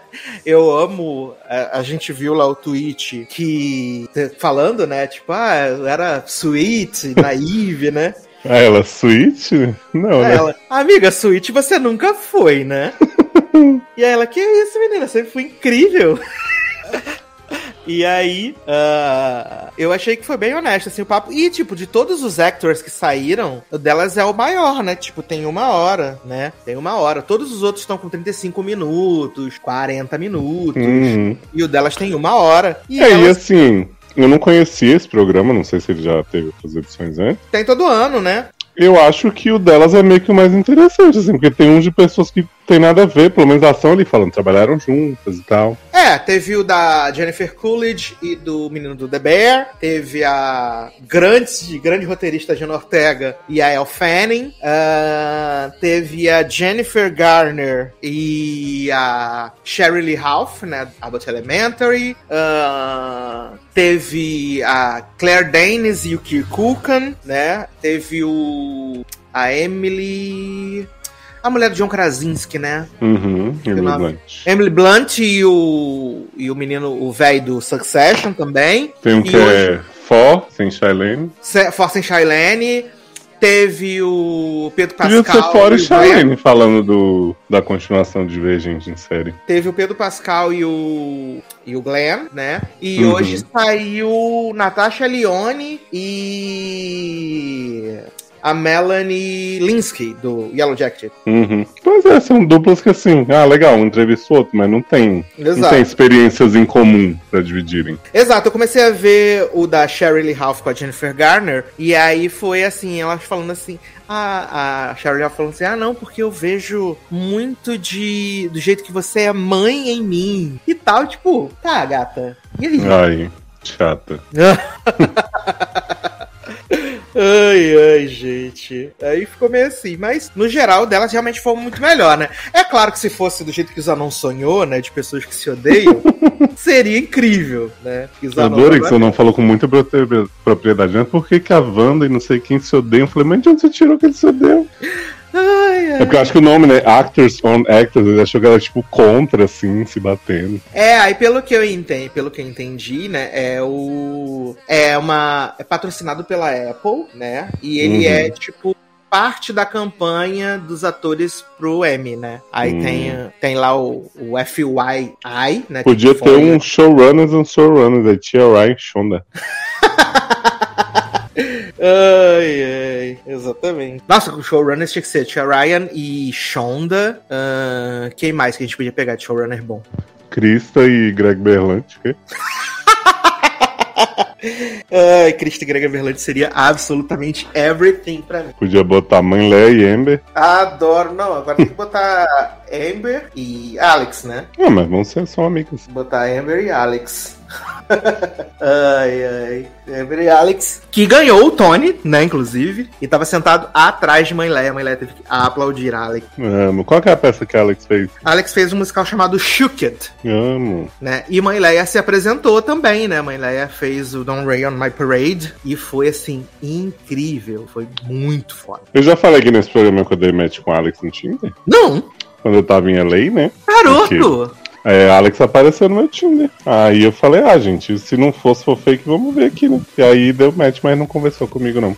Veio Ah. com Alex e com aquele menino de Please Like Me, o Josh. Meu Deus, só homens escritos. e o que eu achei mais interessante, assim, né, é que tanto o Alex quanto o outro prêmio de ator em peça, né, foram pra duas pessoas não binárias, né? Foram pra duas pessoas não binárias. Que o Alex ganhou o prêmio de ator em musical. Foi amiga de Juliette? Não foi, não foi amiga de Juliette. Juliette não ganhou nada. Ah, que absurdo. Mas se apresentou, o que foi importante. É, né? foi Apesar, performance, apesar né? de que eu queria que eles fizessem Since You Be Gone, mas eles acabaram fazendo Roar. Mas Nossa, foi- Ro é a pior música desse, desse musical. Exato, e ela tava. Foi meio assim, meio estranho, né? ai, ai. Mas, sim, foi legal. Eu, foi a primeira vez que eu vi um Tony, né? Completo, assim, né? E foi divertido. Tava vendo junto com o Cati, né? Comentando junto com o Cati. Eu acho que quando tem gente que a gente conhece é mais divertido, né? Do que só a Bernadette Peters. Exato. E eu tava vendo a matéria lá, né? Eles estavam falando que. Como é que é? Que a Lea Michele teve que ver duas vezes personagens, pessoas de Glee ganhar o Emmy sem ser, o Tony sem ser ela, né? Porque dessa vez o Alex ganhou e a Ali também já ganhou o Tony, né? Com ela na, na plateia. Eu descobri que Jenna ganhou duas vezes o Tony. Diana ganhou o Tony duas vezes. A. Amber ganhou o Olivier, né? Que é o Tony inglês, né? Entendeu? É, e Amber ganhou também uma Cecília. Mas vem cá, a mãe Léa foi indicada por Funny Girl? Não, Mãe Leia não foi indicada. Tava até explicando isso pra Leandro. Porque ela não podia ser indicada por Funny Girl, né? Porque ela entrou em Funny Girl e Funny Girl já, já tinha rolado, né? Porque quem entrou como a, a Funny nessa temporada foi a Bernie Fansfield, aquela menina do. Do filme da escola, o- Aham. né? Ela era a Funny, né? E aí Amiga ela de Karen, Other Two. isso. E aí ela saiu e a. A Leia veio. Só que como ela já tinha sido submetida ao Tony, não foi indicada porque falaram que a performance dela de Fanny era horrorosa. E aí ela já tinha sido submetida pelo papel. E aí acabou que a, a Leia Michelle não pôde concorrer, entendeu? Mas quem que era horrorosa? A Bini ou a mãe Léa? A Beanie. Tadinha. Falaram que a mãe Leia salvou Funny Girl. É, porque a mãe Léa já fez Funny Girl? Fez inglês também. Ela salvou Funny Girl da, da- do fracasso total. E outra coisa curiosa também teve foi que tá rolando a, a montagem lá da peça com a Rachel Brosnahan e o Isaac, Isaac, né? E nenhum dos dois foi indicado, né? E a moça que fez a montagem do ano passado foi indicada e ganhou pelo papel da Rachel Brosnahan. Olha. o Snub na, na Rachel. Com Exato. certeza não gostaram de Miss Maisel. Que foi excelente esse ano, pelo E menos. nem Cavaleiro da Lua. aqui. Cavaleiro da Lua não tem como defender, só Taylor que defende e ele não tá aqui. Ai, gente, que Mas será maravilha. que a mulher não tem chance ano que vem ou aí não pode? Não, porque Também. tá acabando a. Tá acabando a. Tá acabando a tour. Ela Tá pode acabando. fazer fazerem outra montagem com ela. É, tá ela falou que a partir do final do ano ela vai estar em outra, outra, outro musical. Tem umas especulações que ela estaria indo pra Sweeney Todd, Ah, né? meu Deus. mas tem gente que não quer ver ela em Sweeney Todd, não. O Sweeney Todd tá com o Josh Groban, né? Josh Groban tá fazendo o papel do, do, do, do Sweeney Todd. Né? Tratando sim, tá. Por que ela não faz a Kinky Boots? Kinky Boots. Ah, não, acho que isso não é a cara da, da mãe Leia, não. né? Isso não é a cara da mãe Leia. Mas... Você não lembra em, em Gilmore Girls que eles estão falando? Ela fez a Kinky Boot. Não tem uma personagem chamada Kinky Boot. Ai, ai. E aí ela vai fazer Smash, né? Porra, aí sim, hein? Eu acho que seria maravilhoso. Por que ela não faz um musical de Glee? Esse só vai vir pra frente. Você lembra que Tia Ryan disse Hum. que se fosse fazer um, um remake, um revival de Glee, ia ser com Mãe Lé disputando com Beanie e Ben Platt. Ben Platt, o musical do Ben Platt ganhou, né? Vários prêmios. Menino e Ben Platt, não canso de dizer. A Barba fez milagres por ele. Ai, ai. E ele cantou também, tava. Cantou, nossa, maravilhosamente bem. Tem muito bom. Ele é. Olha, eu tenho que pedir desculpas públicas, que é uma coisa que me, me assombra todos os dias. Quando a gente comentou Politician, você comentou que Ben Platt era muito bom ator e tal. E eu te rebati falando que ele não era. E ele é. Agora que ele tem barba, eu posso assumir. e muito bom cantor também. Eu amo, eu amo tanto. E ótimo em Dear Evan Hansen, o filme, com Amy Adams. Eu amo tanto, gente. Eu amo demais. Muito bom. Mas, então, assim, foi isso de Tony, né? Foi isso de Actors and Actors. E vamos começar, então, nossas belíssimas, incríveis pautas desse podcast maravilhoso que temos, né? Pra seguir, porque tá só começando. Já estamos com quase uma hora e quarenta de áudio, mas estamos só começando. Eu amo que a gente grava, né? Tipo, semana passada a gente gravou 4 horas e blé blé blé, né, menino? E aí quando foi pro ar foi 3 horas e 20. Que loucura, né? Então, é, mas é, É porque a gente sempre tem o papinho ali que, que não pode ir pro ar, senão o processo vem, né? Processo vem, exatamente. E grandes editores que somos, né, gente? Se Também. eles soubessem o que a gente conversa nos bastidores, ficariam Ficariam enojados. eu amo tanto. Eu amo muito. Mas seguindo aqui na nossa pauta, então, vamos começar, Leózio, pelo filme. que a gente tá há semanas falando sempre. Vamos falar, menino? Esquecemos do filme. Ah, mas Ah, semana que vem a gente vai falar. Esquecemos. Menino, bota escrito aí, porque semana que vem a gente vai falar desse filme, né? Então vamos falar de Robots, né? Filme que não tem ainda distribuição no Brasil. Eu acho que deve chegar em algum momento na Netflix da vida, num Prime Video aí de. como catálogo, né? Mas a gente assistiu já tem um tempinho, né? Quase um mês.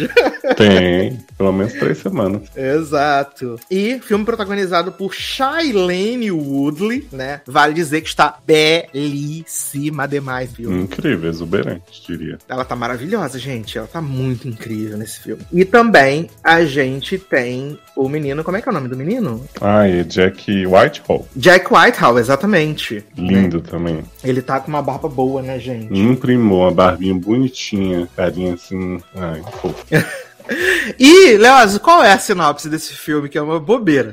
Menina, antes de falar desse filme, eu tenho que dizer assim: eu fui ver este filme porque apareceu um pôster dele no logado, assim, né? Robots, os dois na frente. Sim. E um efeito, assim, que botou o Ashwood pra sofrer e chorar, né? Em posição de fetal. mamano. E eu falei, gente, esse filme deve ser uma, um- uma trecheira inacreditável. Uhum. E apesar do filme ser uma trecheira inacreditável, ele é muito diferente do que eu tava esperando. Exato. Porque assim, a gente tem os personagens do Jack Whitehall, que eu esqueci o nome, vamos chamar de Jack Whitehall, É barbudinho. Charlie, né? Isso. Charlie, ele é. trabalha na empresa de papai, né? E aí. Nepo Baby que ele é. Isso, muito Nepo Baby, aparentemente uma pessoa trabalhadora que né, vai fechar os, os acordos com os clientes, muito agradável com todo mundo, ajuda a gente na rua, né? Tem uma mulher com carrinho de bebê, ele vai lá dar uma assistência. Ele tem dates muito bons com mulheres que dizem, ai, quero ir pra sua casa, não sei o quê. Fala, não, amanhã a gente vai, né? Ou a mulher chama ele pra casa e diz que amanhã vai. Você fica meio assim sem entender.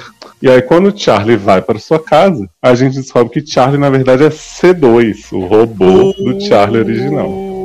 E aí, Charlie original é um grande cuzão, um homem detestável em vários aspectos, né? Que usa Charlie para trabalhar por ele, conquistar mulheres que ele que vai transar depois, né? Porque Charlie faz C2 faz todo o trabalho ali de, de persuasão e conquista, ele só vai, né, dar duas penetradas e tirar, que ele é até ruim de, de cama é. Exato, ele só faz o. Ele, o C2 faz todo o approach, né? Todo o Uhum. jogo lá. E é sempre Jogo o mesmo roteirinho, sedução. né, cara? Sim. E, o- e o C2 parece se importar com as mulheres, né? Ele fica meio que julgando o Charlie, assim, tá? Apesar de ser uma inteligência artificial, ele é, tem sentimento. E a gente descobre que o Charlie faz isso legalmente, né? Porque você não pode ter um robô doméstico seu. É uma Exatamente. tecnologia que está sendo testada para outros fins. Os robôs, eles só são, só fazem, é, tipo, fábricas, recolher lixo na rua, essas coisas, né? Subemprego, né? Subemprego, exatamente, que ninguém quer. E aí, menino? E é um momento C2, né? Ou Charlie conhece Shailene, que eu também esqueci Charlie, que está lindíssima, gente. Ela é Elaine. Isso, Elaine, Shailene Elaine. E aí ele fica muito encantado por Elaine e fala, não, eu quero, né? Vou roubar essa mulher pra mim e tal. E Adoro. a gente começa o filme já pensando, mas e aí? É, essa é a robô também e tal, fica esperando a twist, né? E aí a twist que a gente tem é que, na verdade, a Shailene que tá conhecendo as pessoas realmente é a humana. Sim. E ela usa a E2, que é a robô, pra transar com os homens que ela atrai pra ela poder ganhar o dinheiro. Prostitui a própria robô. Ah, Sim! Ela, ela, assim, ela, faz finesse. difer- ela faz diferente do Charlie, né? É porque a Elaine humana, né? Ela tá ali pra poder arrancar mimos, né? Dos homens, né? Ela arranca uma bolsa aqui, um sapato ali, um negócio aqui assim, um relógio caro. E aí, a hora que ela. Ela é uma escavadora de ouro, né? Exato.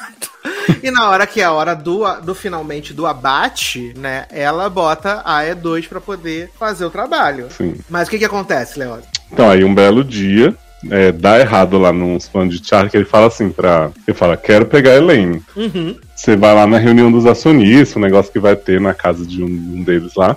vai lá fechar o negócio e eu vou fechar o negócio com a Elaine. Só que ele erra os endereços do Zub. E aí, o que, que ele faz? Ele chega na reunião dos sócios do pai dele super sensual, com brinquedos eróticos, uma cena deplorável. E o C2 chega na casa da Elaine pra conhecer a Etiu. E aí rola um sexo robô mágico, místico, duradouro, né? Incrível entre os dois robôs. E eles se apaixonam. Bom, apaga a luz, né, menino? Senta só a É, menino. né? Apaga a luz. Uhum, à meia-noite, que?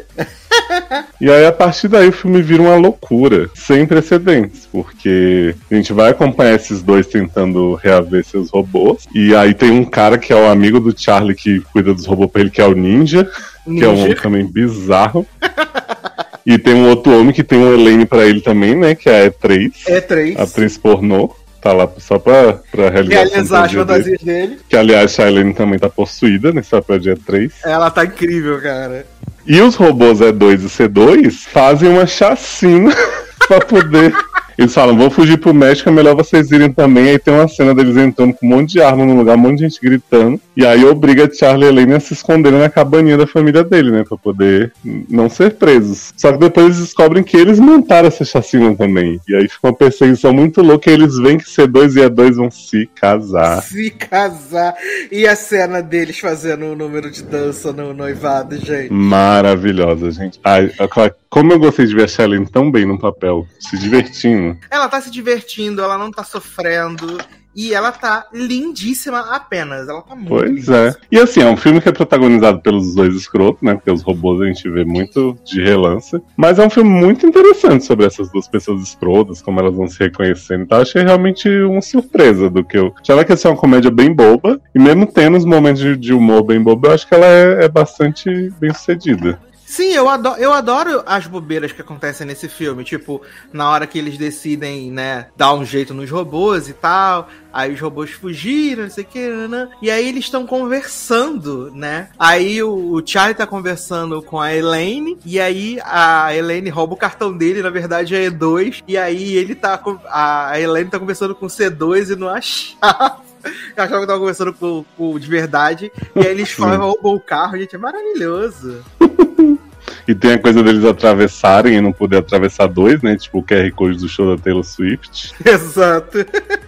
Achei bem bonitinho. E no fim eles são amigos, né? Os robôs e os humanos. Sim. É maravilhoso o policial também que prende eles quatro e não percebe que eles estão fugindo. Não, é maravilhoso, né? Porque o ninja vai lá, aí eh, fala que vai. Liga pra, pra, pra policial lá, né? Fala, não, tem uns robôs aqui, não sei o que. nanã. Aí ela fala assim, ai, ele não vai levar o crédito desse aqui do. Esse é o meu momento, Esse é o meu momento. E aí, boom na cara dela. Que aí eles fogem incrivelmente. E depois eles tentam. Ele chama a polícia lá, o FBI, o caramba. Só que aí, como os dois robôs já atravessaram a fronteira, né? Aí só ficou de verdade. É, na verdade, como a E2 atravessa primeiro, o Charlie deixa o C2 ir, né? Ele tem esse momento de. Porque ele entende De que eles realmente altruísmo. se amam, né? Porque a grande, a grande questão é que, tipo, eles falam que os robôs, eles meio que criaram vida própria, né? Eles criaram sentimentos, né? Uhum. É o conflito Westworld, né? Então eles não podem mais ser domados, se é que a gente Isso. pode dizer assim. Como É, depois a gente descobre que o México virou uma grande colônia de robôs apagando e acendendo a luz, né? É, exatamente. Só assim, piscando pra caramba. O próprio E eles não são presos, né, os humanos. Não, porque. E o como não tem consegue- robô pra provar, a policial não tirou uma foto, não fez uma gravação. Exato, aí aparentemente eles estão só. Eu amo. Ai, gente, muito gostoso esse filme, assim, de ver, né? Eu achei uma bobeirinha, mas uma bobeirinha divertida. E uma abordagem inteligente, assim, não é tão dramático em relação a isso de inteligência artificial, mas tem umas sacadas boas, assim. Me lembrou um pouquinho o Upload quando era bom, né? Acho que Uhum. tem um humor meio que, né, pegando essa coisa da tecnologia, mas levando mais pro escracho. E, pô, é um filme que super, assim, quando tiver em qualquer stream, qualquer coisa, vocês podem ir sem, sem medo. Sem medo, que é a recomendação, né? E fãs de Charlene vão adorar vê-la no papel, né? Charlene sexy, Charlene possuída, Charlene golpista. Não, ela tá incrível, gente. E a primeira coisa que eu. Quando eu vi a Charlene nesse filme, eu já repeti, já falei duas vezes, vou falar de novo. Falei com o Léo, falei, ela está muito linda. Muito linda. É, e pra quem não, não tá convencido por Charlene, tem uma cena do, do robô depilando o saco do Charlie no, no banho, né? Ai, Uma coisa assim, sem precedentes na história da robótica. Jamais vista na humanidade, né, Brasil? Ai, ai, ai, gente.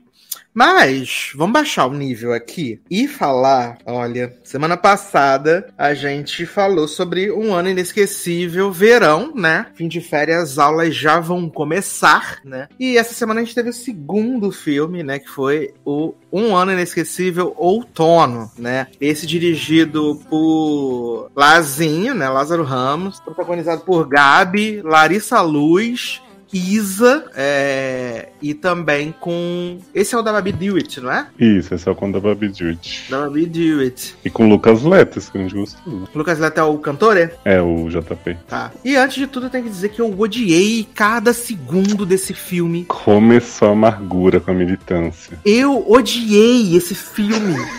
o do verão, eu ainda consegui aproveitar alguma coisa. Você tinha a Diego lá, você tinha a Mariana Rios com seu sotaque inglês maravilhoso, né? Você tinha os momentos, uhum. mas esse aqui, esse filme é muito que isso, chato. Man? Ele é muito chato. Esse é muito Você chato. não gosta de música? Não.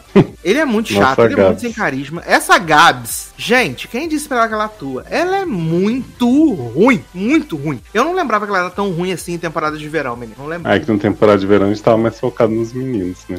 Verdade. No namorado da, da Larissa Manoela, né? Não, e no Conrado, que era o menino Conras, né? E o loirinho, que era o. É, e o namorado da Larissa Manoela que pegava o Conras. tinha o GLS também, né? Ah, era o GLS. Não, era o Conras. E a menina que fazia as publis da Netflix, obviamente. Também. E Glorinha, né? Glorinha, exatamente, a nossa grande vilã. Vendendo drogas. E aí, menino, aqui ela é, ela é sem carisma nenhum e ela né, a sinopse é: tem essa menina, Gabi, que a mãe dela abandonou ela, e ela tem um mami issues violentíssimo, que a mãe dela é cantora, a mãe dela é Isa né? Apenas a cantora Isa. Ela tem mami issues violentíssimos. Isa pesadão. Pesadão. Que é a única coisa boa desse filme, a Isa. Para, que isso? A única coisa boa desse filme. JP. E aí, não, Olha. não, não é uma, uma body type. E aí, essa menina, ela faz faculdade de Direito e ela trabalha no escritório de advocacia, mas ela não é nem estagiária, ela é estagiária da estagiária, que tá concorrendo a uma vaga para talvez ser estagiária, né? ela tem que fazer relatórios espionando uma ocupação, mas uma ela ocupação. acha que não vai acontecer nada com a ocupação, fazendo que ela dá relatórios falando de tudo que tá errado lá dentro. Exato, e a chefe dela, né, a Alice, fala assim: menina, você quer tudo que tá acontecendo, tudo que pode dar errado lá, eu quero que você me entrega aqui, né? E aí ela tá nessa barra, que ela tem esse mami issues, e aí porque a mãe dela é cantora e ela tem mami issues, ela odeia a música. Ela odeia a música, odeia É porque a mãe dela falava que elas iam cantar juntas, não sei o que, todo o negócio, e a mãe foi embora para seguir esse sonho, né? Então ela ficou muito traumatizada com a música. Exato. E aí ela odeia a música e tem esse moço JP que fica na Paulista tocando violão o dia inteiro, enchendo o caralho do saco, né? Cantando as músicas, né, todo dia. E aí ele se gama em, em Gaps. E aí toda hora ele fica arrumando um pretexto pra cantar música pra ela. Ela, ai,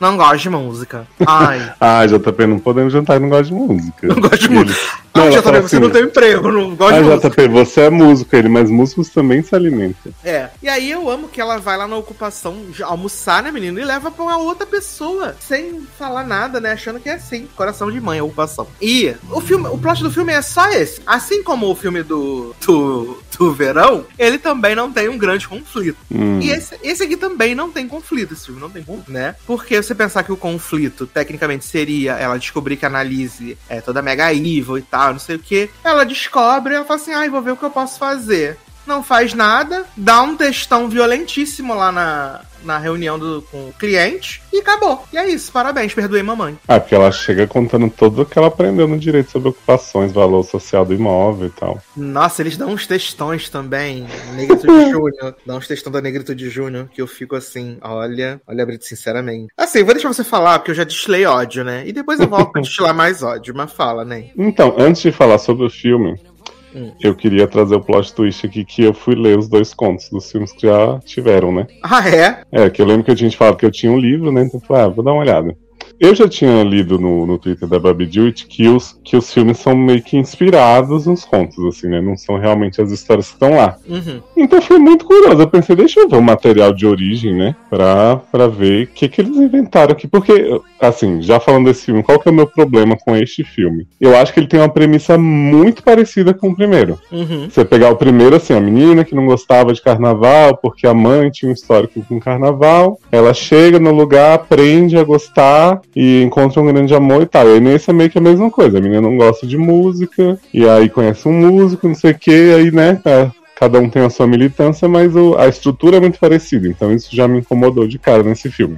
Certo. Quando eu fui ler os contos, eu vi o seguinte: o conto da Babi Jewett, ele é só essa história de amor da Ana Júlia e do JP. Então, assim, é uma menina, acho que até uma menina mais jovem. Os dois contos são meninas mais jovens do que estão nos filmes, né? Acho que nos filmes eles, eles botaram jovem adulto, Uhum. e nos contos é tipo é, terceiro ano, assim, sabe? 17. Entendi. Ainda tô na, na, na, na escola. Então, a Ana Júlia no, no conto é uma menina que estadia em direito, mas é porque o pai obrigou. Então não é a grande paixão dela por direito. Ela efetivamente. Ela é apaixonadíssima, é o sonho da vida dela. Exato. Ela efetivamente não gosta de música, mas não, não tem nenhum backstory da mãe nem nada, como o filme botou, né? Ela só fala aquela, aquele papinho assim, ah, eu gosto das coisas previsíveis, não sei o que, né?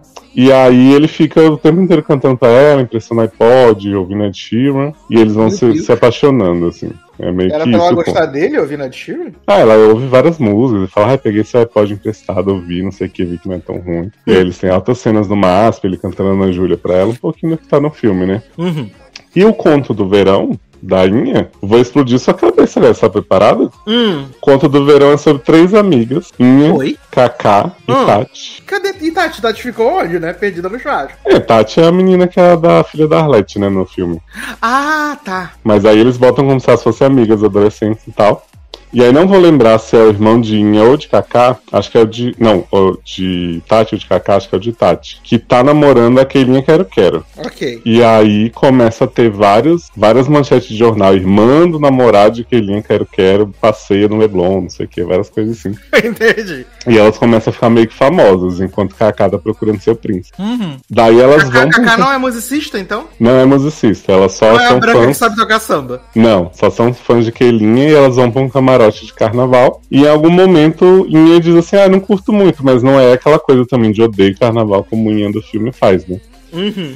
E aí ela conhece Guima, né? Que, que é uma grande personalidade também. E eu acho que Guima é branco do olho verde no, no conto, mas ah, o filme fez essa correção aí, né? E aí é, ela começa a pegar Guima, não sei o que, todo esse amor. E aí começa a sair as manchetes que Guima é namorado da modelo australiana Carrie Golden Blatt. Mobila australiana. Isso, Mariana Eu Rios tá aí, queria ver a só Mariana Rios citada. fazendo um sotaque australiano. Seria incrível. Pois é. E a Guima fala aquele papinho, ah, a gente não tá junto há não sei quanto tempo, tinha dado um tempo e tal, não quero com ela. Só que começa a sair uns, uns coisas na mídia, dando na mídia. Aham.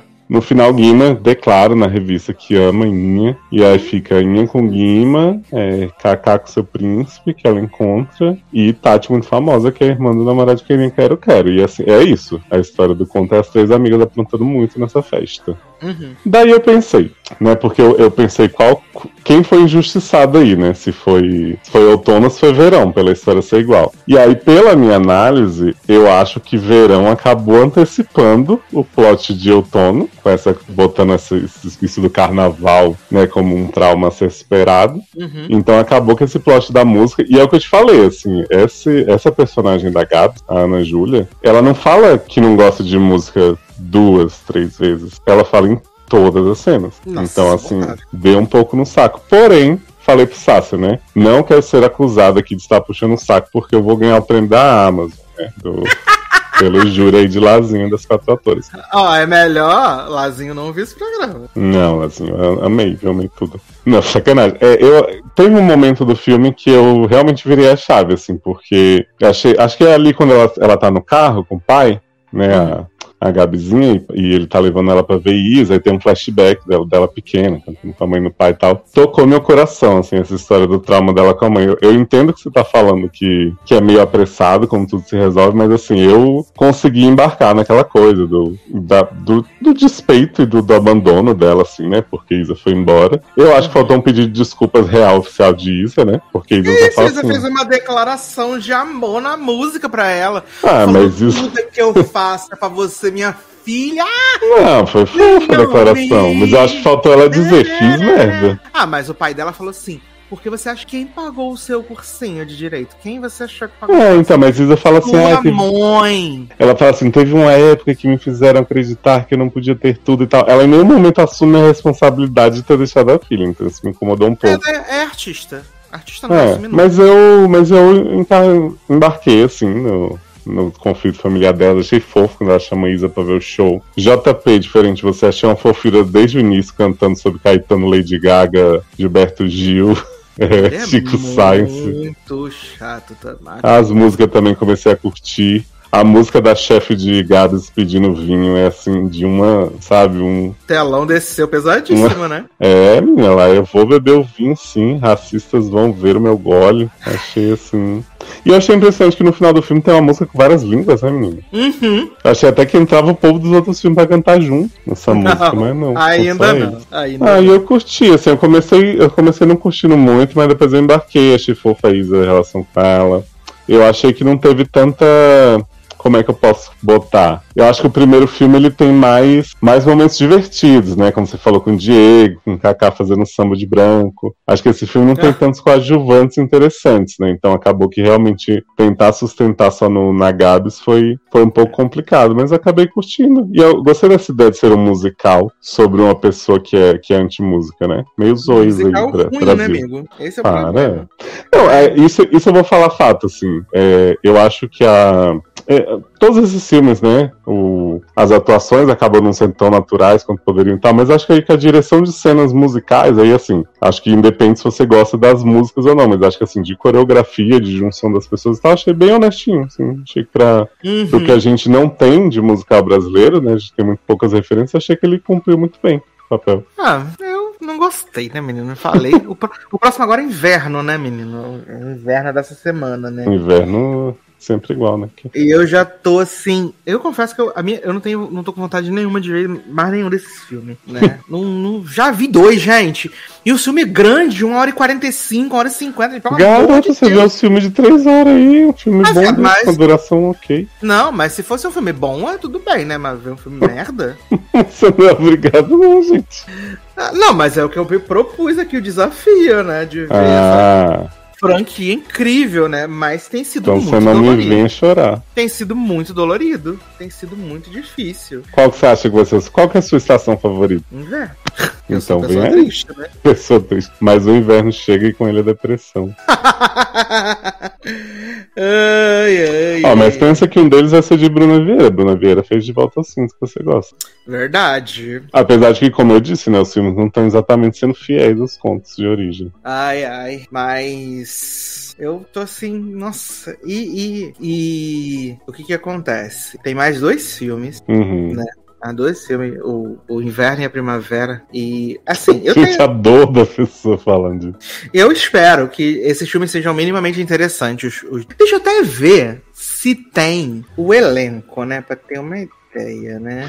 Inclusive, eu tinha achado que esse filme do, do outono ia ser com o João Guilherme. Vou até ver aqui. Porque eu vi a Gabs dizendo que desvirginou o João Guilherme no cinema. Achei que era nesse filme. No. ahn, vamos ter Maite Padilha, Michel Joelsas, Letícia Spiller, Rita Van Hunt. E o textão vem. Ah, mas Né? tá bom, a gente fez Caravana Dragas. E Marcelo Lan, nesse filme do, do Inverno. Deixa eu ver se tem a, o, o, o sinopse. O filme acompanha Mabel, garota que quer passar os últimos momentos antes da formatura, viajando com os amigos de infância. Mas o inverno chegou cedo demais para atrapalhar ah, os planos. A protagonista adolescente fica furiosa ser forçada a viajar para uma estação de esqui no Chile com os pais. Porém, no Oh. local, enfrenta os, lo- os sentimentos mais profundos e encontra um novo amor e descobre a verdadeira identidade. Teremos a neve. Você quer brincar na neve. E esse é o da Paula Pimenta. Então né? o Da último Paula- vai ser o da Bruninha. Esse é o da Paula Pepper. Você quer que eu te conte da primavera? Eu vou ver aqui agora quem é o elenco da Tô com ele, tem Luiz Lobian, Ok, nosso Vitinho. tem Lívia Silva, Ronald Soto. Uhum. Agora parece que a direção não é de Lazinho, tá aqui Bruno Garotti. É, o Lazinho só dirigiu esse do outono. Ah, eu achei que ia ser todos. Você tinha Não, falado que era todos? Só dirigiu do outono. Ah.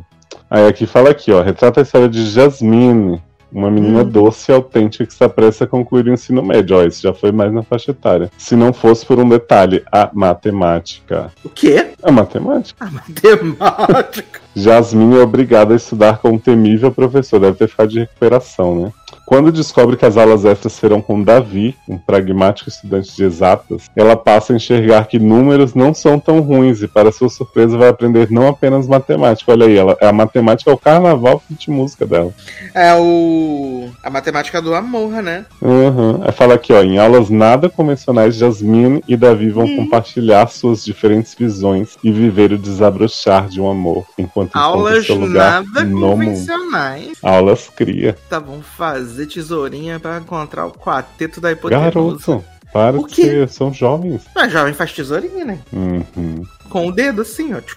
Garoto. Ah, tesourinha sem ponta da E aí, Eliana. qual você acha que vai ser mais interessante desse sinal? O do inverno, obviamente. É, porque vai ter né? É, não, e porque vai ser no Chile, né? Não sei. Será que vai ter Mariana Rios fazendo sotaque espanhol? Ah, seria ótimo falando, ah, hablas espanhol? Olá, que tal? Ah, tá aqui Buenos Dias, né? Que é o sotaque é, mineiro espanhol. Espanhol. Eu amo, gente. Ah, gente, eu queria um filme Mariana Rios com sotaque diferente a cada filme. Nossa, a Mariana Rios podia ser a nossa Vanessa Hudgens e fazer filme de gêmeos triplets, assim, uma de cada lugar, seria incrível. Nossa, podia demais. Nossa, ia, ia ser assim, demais apenas, apenas demais. Fica a dica pra Amazon. Mas, menino, o que também voltou aí, né? Cruel Summer voltou para a sua segunda temporada. Inclusive, né? Taylor Swift vai fazer o clipe do Criosama, né? Em homenagem a série. Exatamente, né? Que entrou nas, nas, nas, nas playlists, tudo nas Billboard, né? Uhum. E voltou pra sua segunda temporada, né? A gente que acompanhou a primeira temporada com a saga de Janete e Katie, né? E terminamos lá vendo a Sapatão Feliz e Kate. Janete E ou Janine? Janete. Jurava que era Janine. Por que Não era isso? Ja- Janete. Os Janetes. É porque a mãe de Janete era a April Kepner. Que O quê? tem nada a ver, né? E aí, a gente achou que ia- a gente ia seguir nessa história, né? E aí eles falaram assim. Vai ser agora um grande ícone de. é, Como é que é o nome, gente? Antologia. Vai ser antologia agora. Uma Você nova. vê, né? A gente achava que não queria ver Kate com a menina que respira mal, mas era bem melhor que isso aí. Sim. Eu vi o terceiro hoje, né? Antes da gente gravar. Ah, Eu vi o terceiro hoje. por que você E- faz isso com você? Eu me odeio, né, amigo? Tem essa barra, né? E aí, nesse novo elenco, né, a gente tem a menina que é os Korn, A da Kelly. Maya Mitchell, né? Kelly de Good Trouble. De Good Trouble, né? Menina, Ah. é só, só, deixa eu só fazer um parênteses aqui. Essa temporada é tão boa que o nome do primeiro episódio é Welcome to Chatão. Welcome to Chatão, exatamente. e aí a gente tem a, a Sadie Stanley, né? Que ela é os cornos da Maya Mitchell. Sim. Igualzinha. Aí tem a Alexia Underwood, que eu acho ela bem enjoadona também, assim. Mas é bonita. Beleza. Ela é bonita. E tem o menino que ele tá sempre em todas as séries agora, né? O, o vilãozinho do Lock and Key. Que é né? o maior o pegador da TV, mesmo sendo horroroso, né? Viado, na- no segundo episódio, quando ele tira a camisa. Ele tira a camisa não, ele tá com a- com a camisa assim, aberta. Só Uhum. tem osso. viado. Ele, tá Osso. todo, ele tá todo definido, mas só tem osso. Só tem Esse osso. menino é o baixinho de Autona, né? Deixa a altura. É o baixinho de Autona, exatamente. Ele era fofo em Autona porque ele era loser. Agora que ele é o grande pegador, eu fiquei assim, gente, não é possível. Ele é rico, né, menino? Ai, nossa. Ele é rico e É rico é... e filho de Paul Addison. Exato, ele é enteado de Kate Walsh. Sim. Gente, aliás, Paul Oderson está um gostoso, esse homem só melhora com o tempo, hein? Ele, ele é o enteado de Kate Walsh, né? Porque Kate Walsh era casada com Paul Destiny, né? Em Private É, não, ela não era casada com ele, não, hein? Não era, não? Ela só trabalhava na mesma clínica que ele, ela era Mulher casada de- com outro, Benjamin. Ah, é? Com Benjamin Brest! Pessoa totalmente louca. O Ah. Paul Oderson pega, eu acho que a Amy Brennan, que depois engravida e a paciente rouba o bebê com uma faca de cozinha. dela, né? Eu amo esse episódio, inclusive. Maravilhoso. Esse episódio Plot ele é, favorito de Darlene.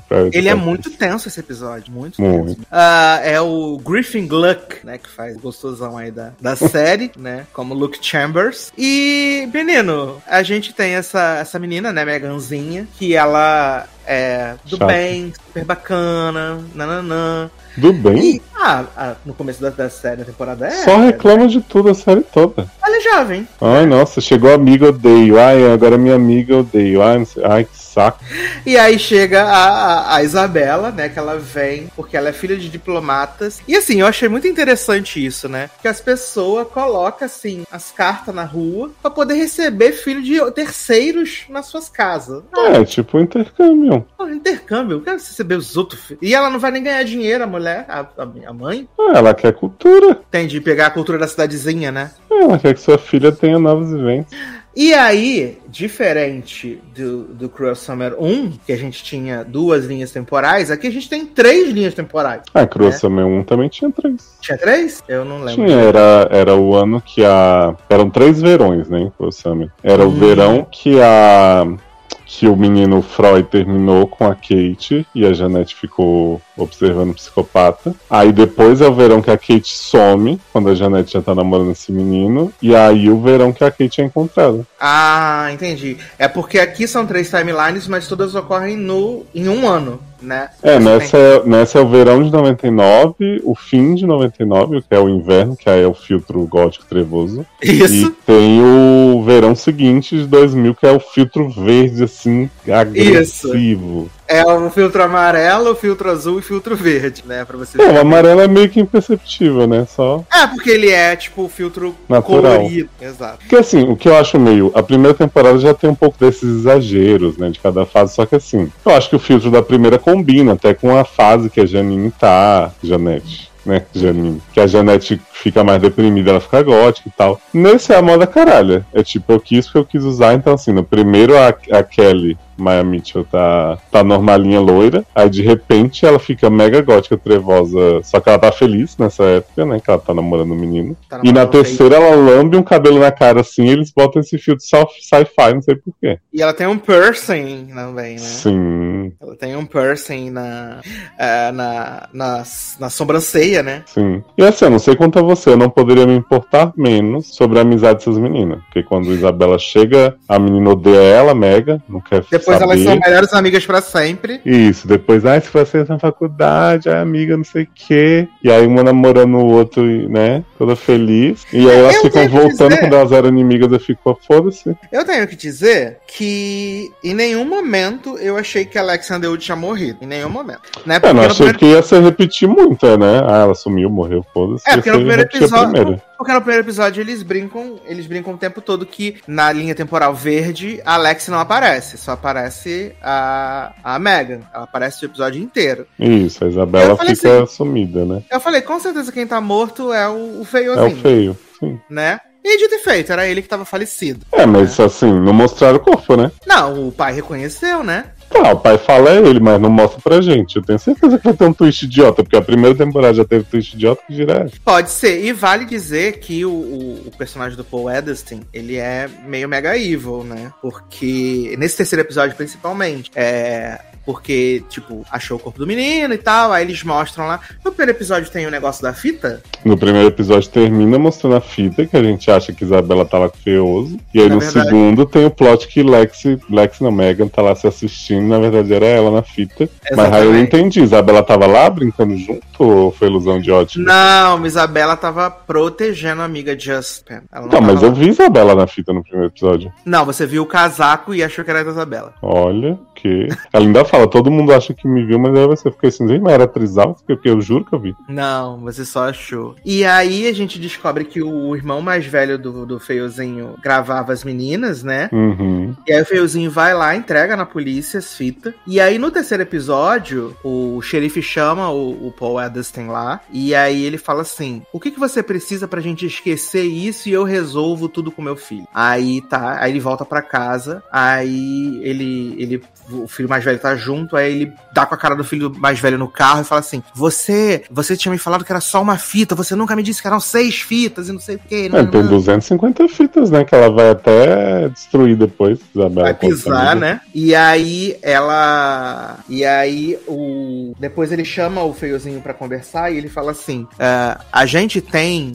As nossas questões e a gen- a gente resolve as nossas questões internamente. O seu irmão nunca ia fazer nada pra prejudicar a minha imagem, a minha empresa e não sei o que, nanã. E aí eles descobrem que também no terceiro episódio que a arma que matou Luiz Carlos Prestes é, tinha a digital da, obviamente, da Isabela, da Megan Uhum. e do feiozinho, né? E o xerife fala assim: ah, e alguém também limpou a, faz- a, a cabana recentemente. Uhum. Aí a Isabela tá- chama a advogada dela, aí manda chamar um advogado pra Megan e tal, não sei o quê. E aí no final do terceiro episódio tem um.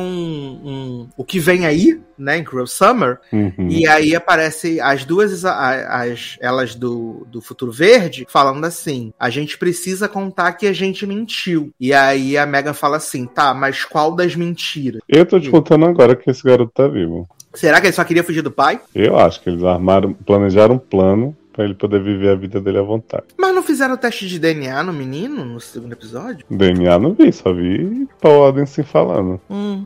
Eu não duvidaria, né? É, porque é né? Exato. Você E lembra que tenho- afinal Kate achava que Janete tinha visto ela só porque sim? Que ela viu uma bicicleta? Sim! Então, né?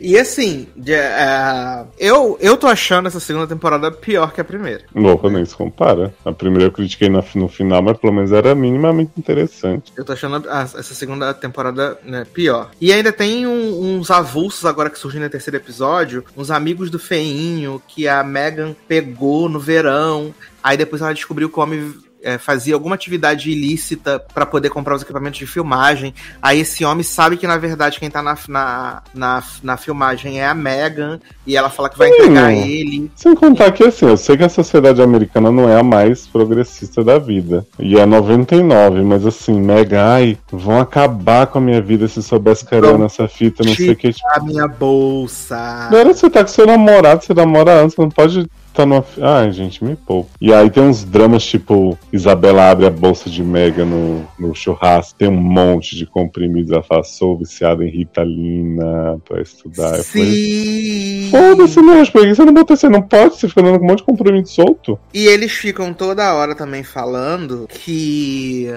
a que a, a Isabela já precisou da advogada, né, em algum momento, porque Hum. já aconteceu. E aí a advogada dela mesmo fala, né, ah, teve que resolver o negócio. Agora esqueci o nome do país. Quando a gente precisou resolver o tal negócio em tal lugar, e aí ela fica Ah, daqui a pouco aparece a Carrie Russell, hein? Resolver isso aí. Ah, tô.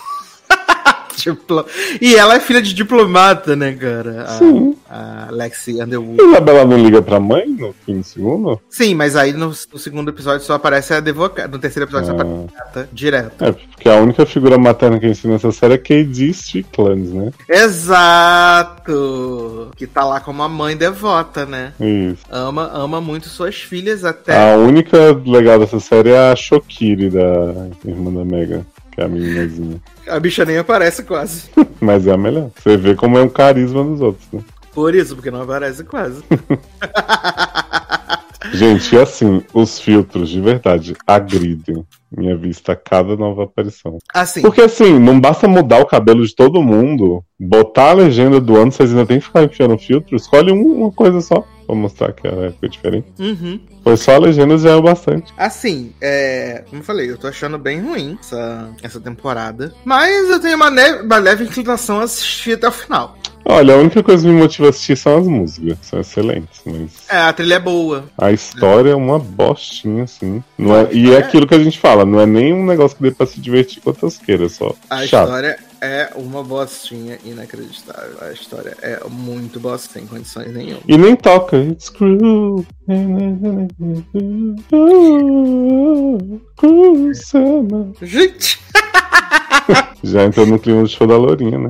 Ai, ai. Muito bom. Mas triste, né? Triste demais. É, eu acho que a... o Freeform já pode fechar depois dessa aí. Não, só falta agora o. Só tem a. Só tem a. Good Trouble, né, menino? Pois Good é. Trouble. E ainda não renovaram a outra lá. A incrível do prédio, né? Com os fantasmas, com. Pode. Aquela. é, Como é que é o nome, gente? Tá até no Star Plus já. É, já tá até. Já tá até no. Only Mothers, que? Não! Caraca! The Watchful Eye, lembrei. Hum, Já tá até no Brasil, já tá no Star Plus já. Sei nem o que, que é. Quer ver? Deixa eu ver como é que tá no. The Watchful Eye. É, Watchful. Watchful. Estreou em janeiro essa. Sissi Fufu, né? Vou até ver aqui. Tem, já tá no, no Star Plus. E no Star Plus tá como Olhos Atentos. Hum, E essa série foi assim, uma bosta tão grande, uma bostona, né? E tem a Amy Ecker nessa série, né? porra, a minha que também tá, tá com a dívida de jogo, né? Tem a Amy Ecker e a Kelly Bishop nessa série. Podia juntar o Miecker e KD Strickland. Sim, então tá na terceira temporada de Person. KD Strickland já tá, né? Ai, ai. Vai voltar, retornante. A Miecker vai ser a, a, a Kepner dessa terceira temporada. Adoro. Que a KD já é a Kepner da segunda, né? Sim. E aí, menino, eu achei ruim, mas seguirei, né? Se Ah, você. também. Eu volto pro último, igual eu vou fazer com o Sila. Se você. Aí eu vou contando pra você, então, as coisas que você. Isso, faz igual o Junior. Vou contando, então. Pode ser? Pode. Vou contando. Até porque, né, cada episódio dessa série acontece duas coisas. Não, esse esse esse terceiro episódio, assim, os outros dois não são bons, mas ainda acontece alguma coisa. Esse aqui só acontece no final. Ah, então é do Silo mesmo. Só acontece no final, então é, é bem complicado, assim, né? Mas difícil. Mas o que eu vi também, que eu acho que o senhor não viu, eu vi, só pra dar uma pincelada, né? que eu vou dizer, assistir, eu vi o filme do. do Cheetos Ardente, né? Do Cheetos Picante, né? Uhum, Flame. Flaming Hot, eu vi aí. Episódio de Orange New Black em homenagem a esse filme. Ele é dirigido pela Eva Longoria, né? A nossa Gabriel Solis. E ele tá, vai nessa onda dos filmes, né? Que a gente teve o filme do Tetris, teve o filme do, do Air Jordan, teve o filme do Blackberry, e aí teve o filme No agora. Facebook. é. Esse- teve o filme agora do Cheetos. ah, do Cheetos. é, picante. E esse filme ele já veio envolvido numas polêmicas, né? Porque o, o protagonista do filme, o Richard, a história. Aham, ele tem Chopra. A história, a história real diz que, na verdade, esse homem ele não criou o sabor de X. Ele só foi uma pessoa que foi importante na divulgação do produto, né? Quem se E aí-? E aí, Cheetos Flame é o pior sabor. e eu nunca comi Cheetos Flame. Nossa, é muito, muito, muito ruim. Não sei Muito que ruim? querer o crédito de um negócio desse. Ele ficou super famoso, né? Super milionário e tal. Ele salvou a, a Frito-Lay, né? Da falência. Fez a mãe Lé com o Flanagan, né? criando esse sabor incrível, né? E assim, o filme tem uma hora e quarenta e a gente só vai ver realmente a criação do tal do Cheeto, né? Do Cheetos picante, nos últimos 20 minutos do filme. O resto é só uma história de, nossa, olha como eles são pobres, nossa, olha como eles são coitados, nossa, olha como a vida deles é difícil. É um, um saco. E perso- os personagens não são nem carismáticos o suficiente pra você se importar com eles, né? Hum. Eles falam assim, nossa, eles sofrem muito, né? E você fala, hum, bacana, né? E faz a unha assim ao mesmo tempo. Exato, você vai fazendo a unha e falando assim. "Hum". Ai, mas assim, eu não, não. Eu achei o filme simpático, mas realmente a única parte legal são esses 20 minutos finais, né? Também quem o que faz o dono da Frito-Lay é o Tony Chalub, que tá com uma peruca. Uma peruca maravilhosa. Bichinho gente. Ele tá com uma peruca incrível. Eu vou ver se eu acho aqui a peruca. Como é humilhado. é, mas ele tava fazendo lá. Quer ver? Fritolei. Você vê a peruca que ele tá nesse filme. Mas Fritoleia é uma chips dos Estados Unidos. É uma chips, exato. Achei a foto. Vou te mandar pra você ver. Cara, tá no computador não trava, obviamente, né, gente? Tá com uma peruca e aqui ele tá provando o coisa. Porque no filme eles fazem. O, o, o Richard, ele é faxineiro da fábrica. E aí a fábrica tá para fechar. E aí ele, ele fura toda a hierarquia da fábrica, da, da estrutura da Elma Chips, e liga pro presidente da Elma Chips falando que ele tem esse, esse, esse grande produto, que as pessoas precisam pensar nos latinos e tal, é um mercado não explorado, e pereré, o pão duro. Aí ele faz os salgadinhos, manda pro Tony Chalub. O Tony Chalub prova, aí o Tony Chalub gosta, aí vai na fábrica para poder para poder ouvir as ideias e aí a partir daí ele aprova. E aí não dão dinheiro para divulgar o, o, salgadinho. Aí fala assim: "Não, porque o salgadinho não tá vendendo". Aí na verdade é porque ninguém divulgou o salgado. Aí ele chama os traficantes da área para distribuir os salgadinhos para as pessoas poderem conhecer. E aí o salgadinho fica famoso. E aí ele é promovido a chefe de marketing latino e adjacências. E aí no final mostra que ele ficou super famosão, né? Que ele ficou na, na Frito-Lay até os anos 2010 e tal, não sei o que, que ele revolucionou a indústria com várias ideias maravilhosas, incríveis, hein? Mas o filme realmente ele só tem força, assim, só dá essa engrenada para mim no, nos minutos finais, né? Nos 20 minutos finais. Antes ele é bem enjoadinho, assim, bem de, de você ter que se identificar com aqueles personagens, e no caso eu não estava me identificando com eles, né? Esse, essa expressão Tanchalub na foto que você mandou é o que eu sinto com, com os Cheetos Flame Hot. O quê? que é? Que é um nojo fit desprezo, assim. Nojo fit desprezo, que maravilhoso. Não é essa cara que ele tá? Sim. mas tá, aqui é tipo, é porque. Mas aqui torcendo é, o nariz. é porque ele tá achando super hot. É, sim. Depois ele vai gostar, entendeu? No momento ele tá achando hot, hot, hot, hot, hot. Depois ele acaba gostando. Hot, hot Chili Peppers, né? Red Hot Chili Peppers. Ai, gente. E aí é isso, né, menino? Esse aí foi o filme do Flaming Hot. Agora eu tenho que ver o filme do Blackberry um dia que tiver mais fácil, que esse eu não vou baixar. Ah, também vi, menino, a nova série de Tom Holland, né? Que causou aí o burnout nele, né? Fez ele se aposentar. Fez ele se aposentar durante 12 meses, que na verdade são só 8. Na verdade, Que são só é. quatro. Que É, é que The já fez Crown. oito, né? Ele já fez 8? Ele disse que já tá, no, já tá descansando há oito meses jogando videogame. Eu diria que ele já. Eu entendi que ele já tava há 4 meses descansando. Achei que fosse oito. Fiquei na dúvida. Acho que só faltavam, falou que faltavam oito, né? Pode ser. faltam 8 meses pra ele voltar a Ah, trabalhar. eu cheguei e Então, falou assim: Ixi, li aqui meu contrato com a Marvel percebi que já foram oito. É isso, é o tempo que falta pra poder filmar o, o Homem-Aranha. Né? É o tempo pra pedirem pra ele participar de Guerra Secreta. Uhum. Lá E aí- que vai ter essa semana. É o tempo que levou pra Zanon sair da Pequena Sereia e chegar aqui no programa. Eita, bem na É. série favorita dele. Né, Fim de gatinha? férias. Já tô ia vir tá cantando como filme musical. Fim de férias, nova sala já vão começar. Novo ano começou. Eu Mas devo você dizer que esse filme musical é melhor que o outro. Qual? Ah, vocês já falaram do filme musical do, da geração? Já falamos do filme musical da geração. Ah, que triste. Depois eu tenho que ouvir então. Ah, não, mas faz sua observação sobre esse filme incrível. Faz observação, a gente quer ouvir. Não, menino, é é aquela menina extremamente chata, o menino é extremamente gostoso e as músicas são extremamente ruins. É isso. Exaltando Ainda- somente JP. Eu te amo, Zanon. Gente, eu Foi fui atrás de mal. JP no Instagram, né? Aí encontrei uma foto de JP com namoro. Aí vi que Zanon tinha curtido, seguia. Falei assim, menino, esse homem é viado. Aí Zanon falou, ele era irmão de, de mosca em Pantanal. Falei, que família, hein? Parabéns. É verdade, ele era o irmão de mosca na família. É o irmão mais velho que come a irmã. Verdade. E o Olha, feio Zanon. morreu, né? Pra você ver. Sua oportunidade, Zanon. O, o Rei George Hum. vai continuar no Brasil, em São Paulo, depois do Tudum. Olha. Menina, Pra fazer ter turismo. Que caçar, né? Vou ter que caçar, né? O homem. É, Tá pede logo pra ele te engravidar. Uhum. Eu dou o golpe na barriga dele. Exato, pede logo pra ele te engravidar. Faz igual o Giga. Olha. Vou dar o golpe da barriga dele, vou dar uma barrigada, né? Se você for, né? Tu não tem nem mais barriga, Zanon. Lógico que eu tenho, filho. Aquela foto é toda truque. Aquela foto é toda truqueou. Truques reais. Ai, ai. Mas a gente vai falar agora, Zanon, da nova série do Tom Rola, né? The Hum, me Crowded conta, Room. não vi, né? Mas estão falando aí, né?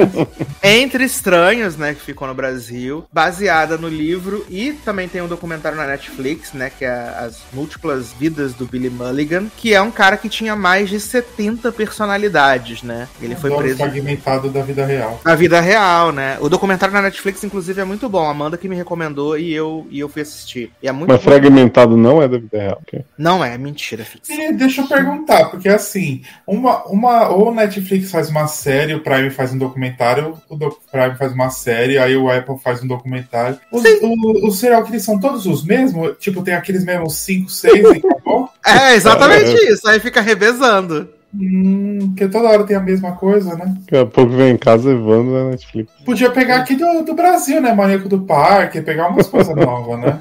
Chupa Dá uma cabra. variada, né? É, a Chupando Netflix fez o chupa-cabra. Ah, é, Chupacu que tinha. cu, Chupa. né, gente? PT Bilu. Ai, ai. Cadê o filme da grávida de Tabaté? Cadê? Cadê? Eu quero saber quem vai fazer o papel de Clis Flowers. Gente, ia ser icônico. Gente, eu não sei como eles não fizeram isso ainda. Alguma coisa. Um, um- aí contar o porquê que ela mentiu. Ai, Pois é. maravilhoso. Eu quero saber. Ela mentiu pra ganhar um monte de coisa de Gugu, né? Fê ganhou a herança antecipada dele. Ganhou mais que o Osimirian, né? É, ela aí nos programas mendigar. Menino, falar em Gugu não tava aqui. Teve alguma atualização do Keep Up? Não, essa semana não. Hoje não rolou.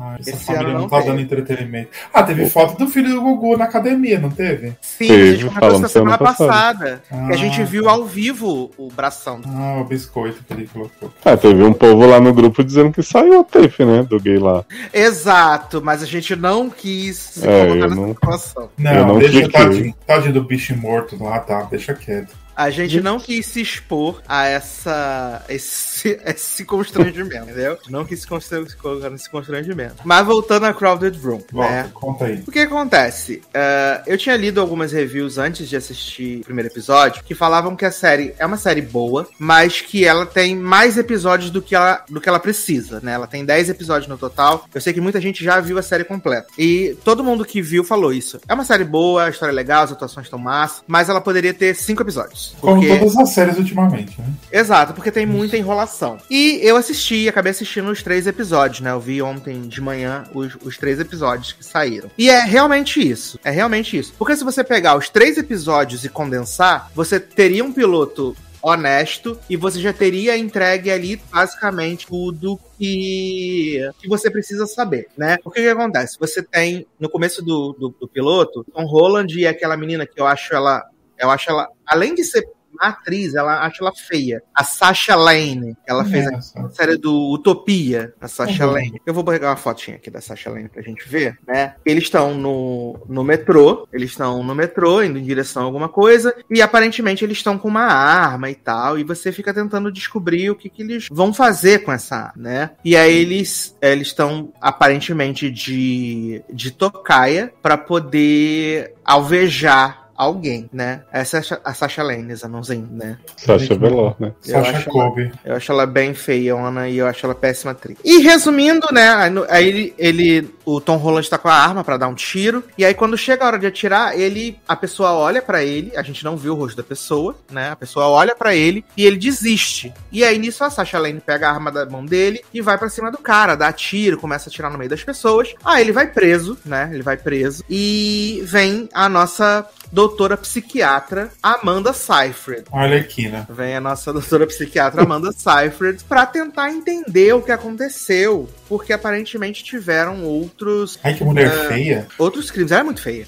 E ela é má atriz demais. E aí o que, que e aí, que acontece? Ela, a Amanda Seyfried vai fazer ah, o interrogatório pra entender um pouco mais. E aí eles começam a contar a história do Tom Holland, que ele morava com o padrasto e com a mãe. E assim, fica muito na cara que o padrasto abusava sexualmente dele. Fica muito assim na cara. Que o padrasto fica de, de cuequinha e falando assim: já tem um tempo que a gente não, não tem um tempo só nós dois, né? Já tem um tempo.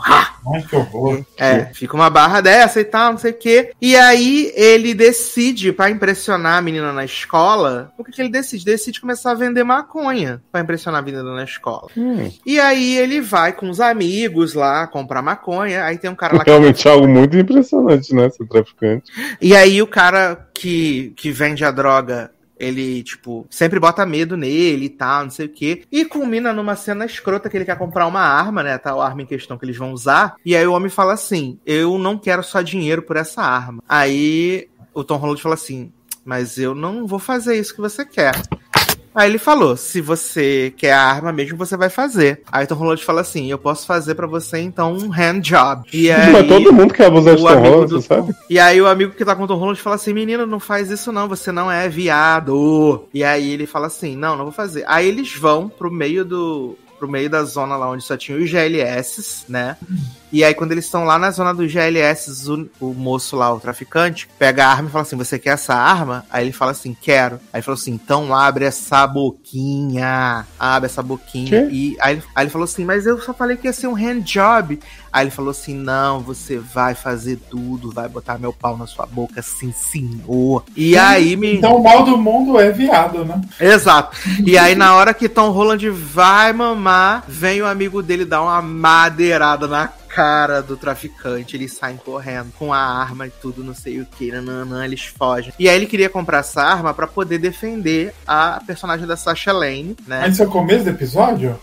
Esse é o episódio 3, eu tô mesclando. Ah, tá. É que você Porque já eu- contou antes, né? Dessa É porque as flashbacks do- começam no futuro. É porque o né? episódio 1, 2 e 3 fica nisso, contando a história. Nananã, nananã. Ah, tá. E assim, E Porque mostra as personalidades diferentes nesse meio tempo ou não? né, deixa eu falar. Que aí a gente vai vendo que, tipo, o Tom Holland, ele sai de casa e vai morar na, na casa com esse homem aqui, que é o menino da, o moço da, do Eu leste quero esse europeu, podcast interativo. e com a Sasha, Amo. e com a Sasha Lane. Aí, aparentemente, eles moram na mesma casa. O Tom Holland sai de casa, né? Depois que, que pegam ele na escola vendendo drogas e tal. Ele acaba saindo de casa e indo morar nessa casa. E ele fica três anos morando nessa casa, que é conhecida como a Casa Fantasma. E ele diz pra. Pra doutora Amanda Seyfried que a Sasha Lane sumiu e que o outro cara também sumiu depois que ele foi preso, né? Hum. E assim, eles vão enchendo essa linguiça, enchendo essa linguiça, enchendo essa linguiça. E ele fala que, pra, pra Amanda Seyfried no final do terceiro episódio, que ele queria a arma pra poder matar o pai da Sasha Lane porque ele tinha abusado dela. Beleza? Aí a gente volta pra cena do começo do primeiro episódio, que eles estão correndo atrás do cara. Só que aí quando o cara que o Tom Holland vai atirar vira, é o padrasto dele. Aí a Amanda Seyfried ele inventou Sasha Lane. a Amanda Seyfried fala assim: Meu anjo, como é que o seu padrasto estrompou a Sasha Lane se ela nem conhecia ele? Aí acaba o episódio e, obviamente, a Sasha Lane é uma personalidade dele, o outro russo é outra personalidade dele, né? E a gente vai conhecendo, a gente vai provavelmente conhecer outras personalidades dele ao longo da temporada. Então não vai ser ele interpretando várias personalidades, vai ser outros atores fazendo esse trabalho por ele. Exatamente. Ah, por que será que o Tom Holland é um pouco limitado pra fazer essas coisas? Não, e ele tá com um cabelo ceboso nessa série. Ele tá parecendo que não toma banho 5 anos. E ah, tudo isso que aconteceu em três episódios, eu falei pra vocês, podia ter acontecido em um e não ia ter diferença nenhuma pra narrativa. Porque eles acabam enrolando muito tempo nesses flashbacks, fica ele fumando maconha com a menina. Aí, aí tem uma hora que a menina tá lá na casa dele, que ele deu uma festa. Aí ele, a menina quer beijar ele, aí a Sasha Lane chega, aí começa a beijar ela, começa a beijar ela. Aí a Sasha Lane chama ele pra homenagem, Aí ele fala assim: não, não quero. Aí ele fica olhando a Sasha Lane com a menina. Aí depois a menina vem e beija ele. A menina transa com ele. E aí essa cena, na verdade, era ele se beijando sozinho. Exatamente. Aí o que deixa pra mim mais estranho é porque a Sasha Lane, ela tá fugindo de. Ela é tecnicamente sapatão. E ela tá fugindo de um cara que ela conhece na balada. O cara come ela. Tecnicamente, tá. Aí eu fico pensando: então era Tom Holland que tava na balada dando com o moço, então? Então, essa cena eu veria. né? Mas aí é com a Sasha Lane, né, gente? Mas Ai, tanta meu gente pra isso, ele vai ser essa feia?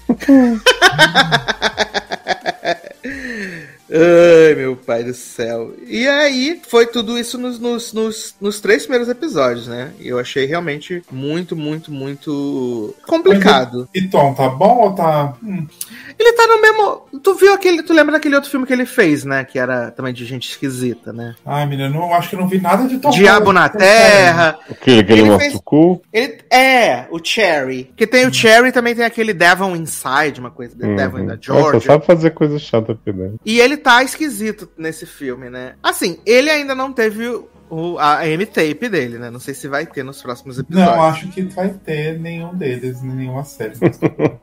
Mas eu tô vendo aqui que vai ter o Jason Isaac também, né? Provavelmente como uma das personalidades dele. Ah, porque agora. É especialista em personalidades. né? Porque agora ele viajou, né? Ele viajou, terminou No o terceiro tempo. episódio, falando que saiu do país pra poder encontrar com o pai dele. Hum. E aí eu não sei. Ah, essa aqui é uma das cenas que o pai dele, que o padrasto dele fala assim: vem, pega uma balinha aqui no meu bolsinho. Ah. Pega a balinha no meu bolsinho. E esse homem tá sempre de cueca branca suja, um nojo. E. Ah, a Amy Rawson tá também? Tá, a Amy Rawson é a mãe. Ai, saudade de Amy Rawson. É a mãe dele, né? E aí, menino, eu vi esses três, eu vou assistir o quatro, né? Claro. Pra ter, cer- pra ter certeza do que eu vou. Se eu Pra vou ter certeza que eu vou ver todo. Não. Vai Não, largar no mas- 9. Vou largar no 7. É, andei, andei pra chegar até aqui, né? Vou largar no Vazando, 7. vendo que Silo era sair da geração, de repente largou a mão da Ju Mas aí, né? Só a Anitta que tá segurando a mão da Ju, né? e Taylor. Aliás, vocês viram o vídeo da, da, da Juliette imitando a Anitta hoje no Instagram? Não. Foi maravilhoso, gente. Nunca Ai, critiquei gente, é Juliette. muito cacto, né? Depois eu vou ver. Eu nunca critiquei a Juliette na minha vida, gente. Eu também não. Ícone. Menina, eu sabia que eu escuto a música dela todos os dias treinando? Qual? Sério? Eu adorei a música dela nova. A nova, né? Sai da frente. Sai da frente. Ai, tão bonitinho o sotaque dela. É, você está aí fazendo sotaque aí, até a O apropriação. sotaque fluide. A apropriação cultural, Márcio Zanon. Não, mas eu tô falando que é bonitinho o sotaque dela, ué. Porque paulista não tem sotaque, né? Não. Nem carioca. No caso, não carioca, eu, né? Eu, carioca, não tenho, Não, obviamente. nenhum. Nem Nem eu, não. sotaque, nem Nenhum. um. Exato. Nem Juliette. Mas aí Então saindo. rola. Mas aí saindo, né, de Crowded Room, depois eu conto pra vocês se aconteceu mais alguma coisa importante, né? Mas Vamos sim. falar de uma série que é, como a blogueirinha disse, né? Nossa, essa série é muito chatona.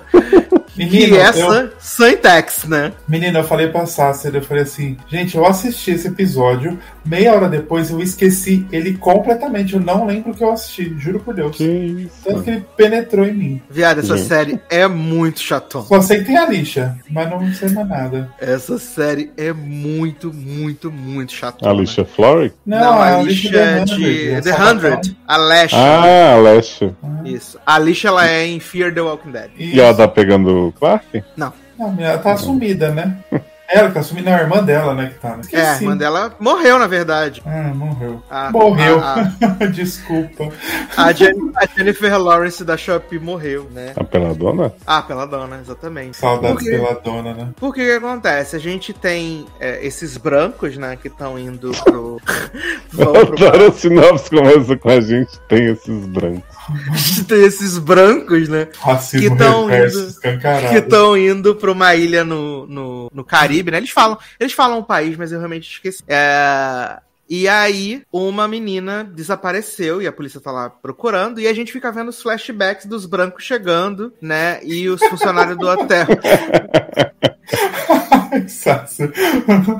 Esses brancos chegando é tudo na minha vida. Mas é, os brancos chegando, e é- junto com a gente vendo lá os brancos na ilha, né? Os funcionários do resort atendendo eles e tal, não sei o que, a gente começa a ver a Alicia no, no presente, né? A Alicia no presente. E por algum motivo ela tá relacionada com essa história. Só que até o final do episódio você não sabe com por que ela tá relacionada. Aí a gente sabe que tinha essa família lá, que era a, a a Jennifer Lawrence da Shopee, a cunhada do Walter White de Breaking Bad e um outro branco avulso estavam lá. E a filha deles, ela era da galera, né? Ela ficava com os funcionários do hotel, conversando. E Ela branco. arrumou um... Branca também. Branca loura, de olho azul. Hum. Arrumou um namoradinho lá que ela ficava dando uns beijos na boca. E tem um homem casado lá que toda hora que eu olhava pra ela falava assim: Mas você é piranha mesmo, hein? Ele não podia ver a menina, a Jennifer Lawrence da Shopping, que ele falava assim: Piranha, né? Era, ele o tempo inteiro ele fez.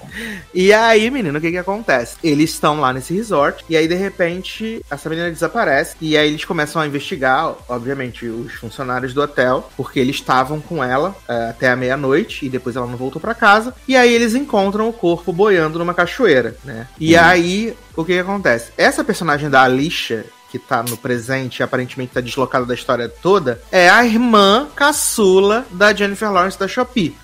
E ela tá morando num bairro porto-riquenho agora e tal, não sei o quê. Ela é diretora de documentários, nananã. E ela esbarra no, no, no táxi com o cara que era, tipo, o principal suspeito de ter matado a Jennifer Lawrence da Shopee. Aí ela fica toda traumatizada, não sei o quê, nananã. E no segundo episódio, ela decide que vai investigar investigar o que aconteceu, quem matou a sua irmã. E eu não vou assistir o resto da série e vou dizer pra você que quem matou a Jennifer Lawrence da Shopee é o homem que chamava ela de piranha o tempo inteiro. O homem casado. Mas Com já certeza. confirmou ou não? Eu tenho, eu tenho certeza que foi ele. Eu posso até depois dar o play no oitavo episódio pra ver a resolução, mas eu tenho Ah, quase acho que certeza que ele. deveria. A gente É, o que aconteceu com esses brancos. Eu, tenho eu vi o primeiro, achei o primeiro chatão, muito Menino, chatão. pior que eu li a sinopse, eu falei, nossa, interessante. Viado, o trailer, o trailer é muito bom, o trailer dessa série, por isso que eu botei ele na pauta. Porque o trailer é bom, né? Mas essa série é É, muito sinopse por sinopse é de The Idol também, que o David tinha o culto, era chata. Tio culto, né? né? E aí, menino, o que que eu fiz? Eu fui depois é, assistir o segundo episódio, né? Falei, vamos ver, né? Se alguma coisa acontece, né? E o segundo episódio é também chato pra porra. É muito chato, né? Aí eu falei, ai, gente, não vou ver mais não, né? Como saíram todos os episódios, talvez eu veja o último pra, pra só confirmar a minha, minha teoria, né? Exato. A, a Alicia namora esse homenzinho, Pico Alexandre. Pico? né? Pico? Fica. É pica com a minha pica?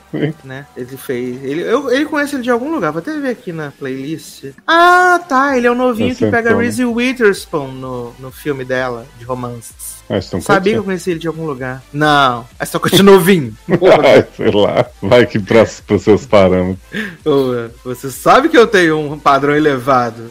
Né? Mas ele pega a Reese Witherspoon nesse filme aqui. aí. Mas a Reese Witherspoon tá pegando novinho. Quem? A Reese Witherspoon tá pegando novinho. Nesse filme, exclusivamente, aqui, de volta pra casa. Esse filme é bem Tipo de ver. aquele. Tem o final de Jennifer Lawrence também, que é com novinho, né?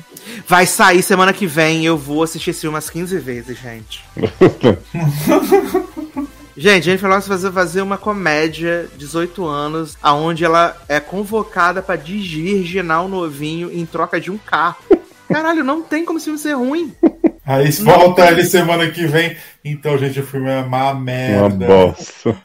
Não, esse filme pode ser horrível. Eu não vou falar em momento nenhum que esse filme é ruim. Eu não vou falar. Eu não vou falar, porque a Jennifer Vai Lawrence está. Netflix? Não, é cinema. Nossa, gente, olha o nível das coisas no cinema que tá tendo. Que a Jennifer. Lawrence está belíssima nesse filme, né? Eu sou puta paga da Jennifer Lawrence. Ela tá Ah, bom. belíssima nesse filme. Piranha. Piranha, Vagabundo. Ela tá belíssima nesse filme. E, gente, o trailer desse filme é um surto. Essa cena que o menino, ela tá sentando em cima dele e ele fala que ela é pesada. Aí ela, aí ela ele pergunta se, ela, se ele pode sentar em cima dela. É maravilhoso, gente. É maravilhoso. Olha. Incrível. Eu vou mandar um trailer pra vocês, gente. Esse filme é tudo na minha carreira, gente. E pensar que ela vai desvirginar o feinho por causa de um carro. Porra, Você sabe que Caralho. ela vai acabar não fazendo nada, né? Ou se apaixonando por ele. ela vai se apaixonar por ele, com certeza, né? Mas esse aí todos nós, né? Se desse um carro pra nós, nós pegávamos feio. Estamos pegando de graça? Não, e também é muito difícil não se apaixonar pela Jennifer Lawrence, né, gente? Pelo amor de Deus, essa mulher é perfeita. Tudo que Que diga Chris Pratt, que acordou ela na emissão do espaço só pra. Que inferno, né, cara? Só pra dar uma macetada. É. Olha, toma macetada do jeitinho que você gosta, né? Se quiser de frente, toma de costa. Ai, ai. Mas, então, é isso. Antex é podre. Mas na semana que vem eu trago, então, o Results. Eu vejo Tá. o oitavo pra dizer que se eu acertei quem matou. Saber se foi o homem que chamou ela de piranha. Uma bela de piranha, Ou exatamente. se foi algum outro branco. né?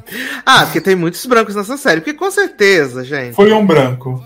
É com certeza foi um branco, não foi nenhum dos funcionários do hotel, tenho certeza. Que nunca foi, não foi, né? Porque senão, eu vou falar, ah, os negros que mataram a branca, né? Não, pai. Hum. Mas eu tenho certeza que é o que chama ela de piranha, porque o homem não pode ver ela, ele fica piranha. piranha. Eu tenho Ela passa e fala, puta. Mas é isso mesmo, né? Ele tá, ela a tá, função narrativa desse personagem. ele tá, ela tá lá dando uns beijinhos no menino, né? Ela tá lá dando uns beijinhos no menino e tal, não sei o quê. E aí ele olha e aí ela passa, aí ele fica, ele canta pra ela. Do nada. Tava ali, lavando uma Eu tô- roupa. Ele fica, cante, cante. O tempo inteiro é desesperador. Ai, ai, gente. As coisas que eu assisto, né, viado? Pra poder. Se dá entreter série você. com branco. Ah, é. Quem disse que branco não pode fazer série, né?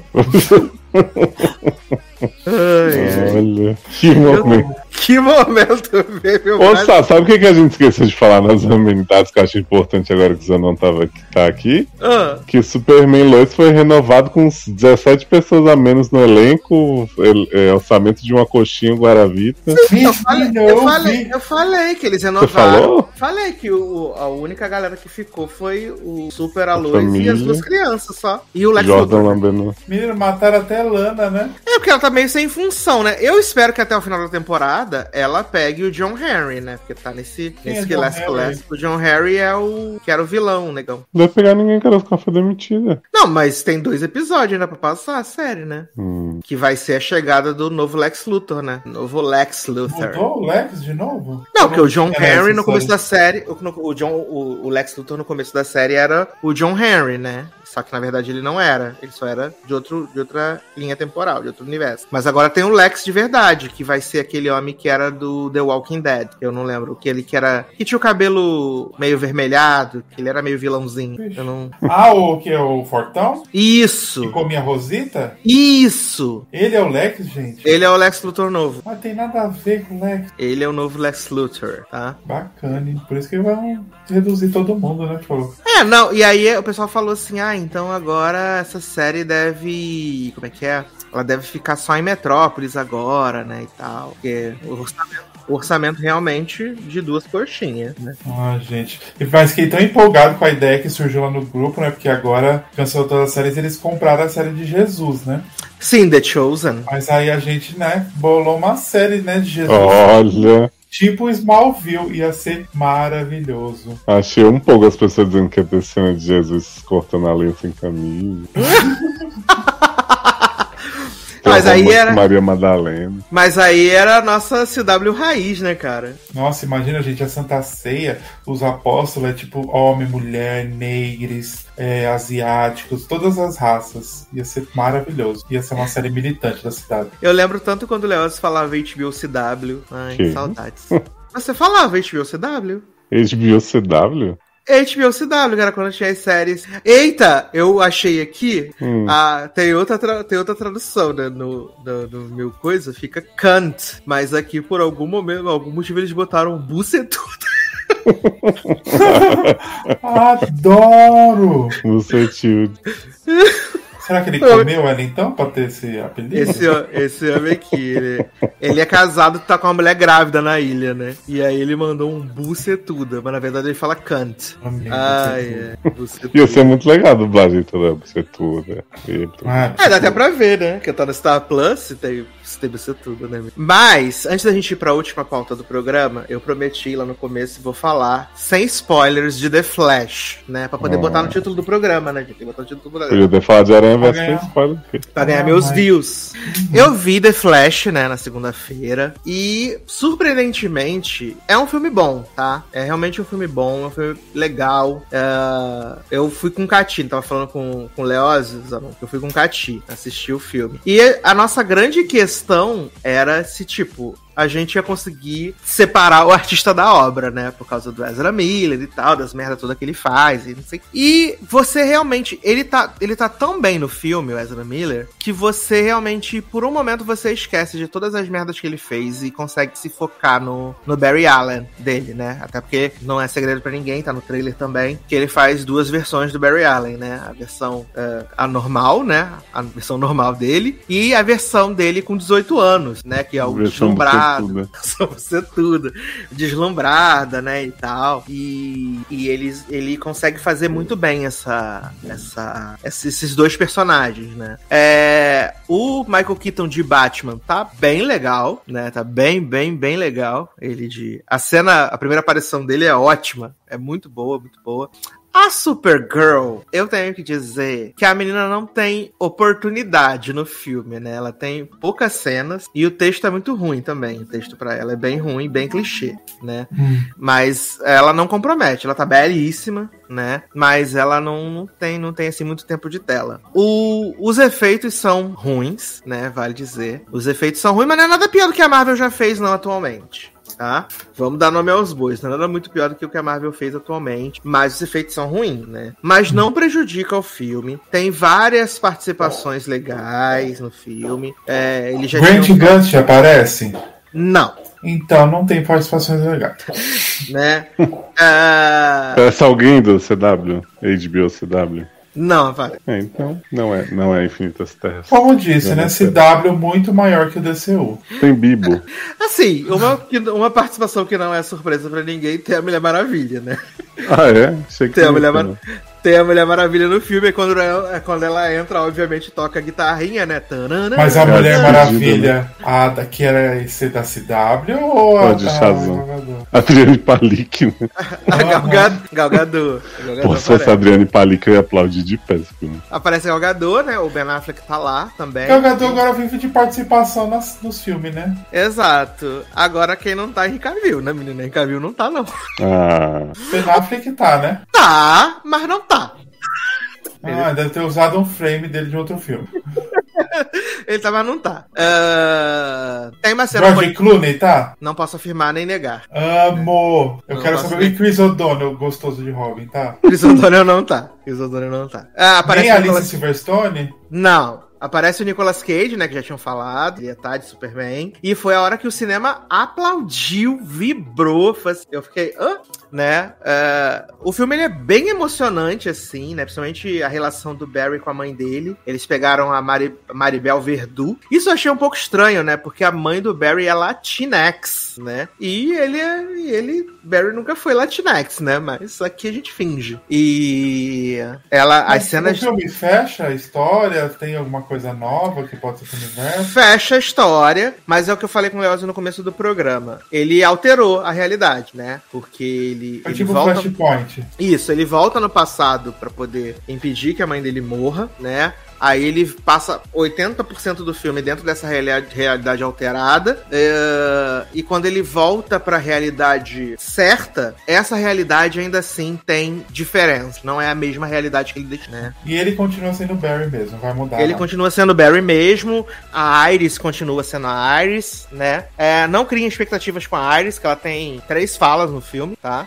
Mas, não- mas já definiu os outros super-heróis ou não aparece mais os outros? Pra saber quem que é, se mudou alguma coisa? Aparece. Parece dois super-heróis. hum. Parecem dois super-heróis. Um na pós-crédito. Marquezine e Manu Gavato. Parece um na, um na pós-crédito e um no final do filme. Então me fala depois quando você parar a gravação. Tá bom, né? Mas assim, de verdade, gente, de coração. Se você tinha receio assim, ah, não vou ver o filme. O filme é legal. Se você tem dinheiro pra ver, porque tem sido uma sequência pesada de estreias no cinema e vai continuar sendo. Se você tem dinheiro pra ver, ou se você vai pegar o dia da promoção, é um filme que vale a pena ver. Ele é um filme muito legal, ele é emocionante, ele é divertido, né? Ele tem as tiradas, ele é um filme e ele é um filme com muito coração, porque por exemplo, o Shazam 1 é um filme que tem muito coração. Ele não é o melhor dos filmes, é um filme fofo, legal. E o Flash, ele tem esse mesmo coração que o Shazam. Ele é um filme muito, muito bacana de ver. Quando acabou a sessão, eu e a Katia, a gente falou assim: é, não vamos poder falar mal do Ezra Miller, né? Porque realmente ele tá muito, muito bom no filme. né? E o filme,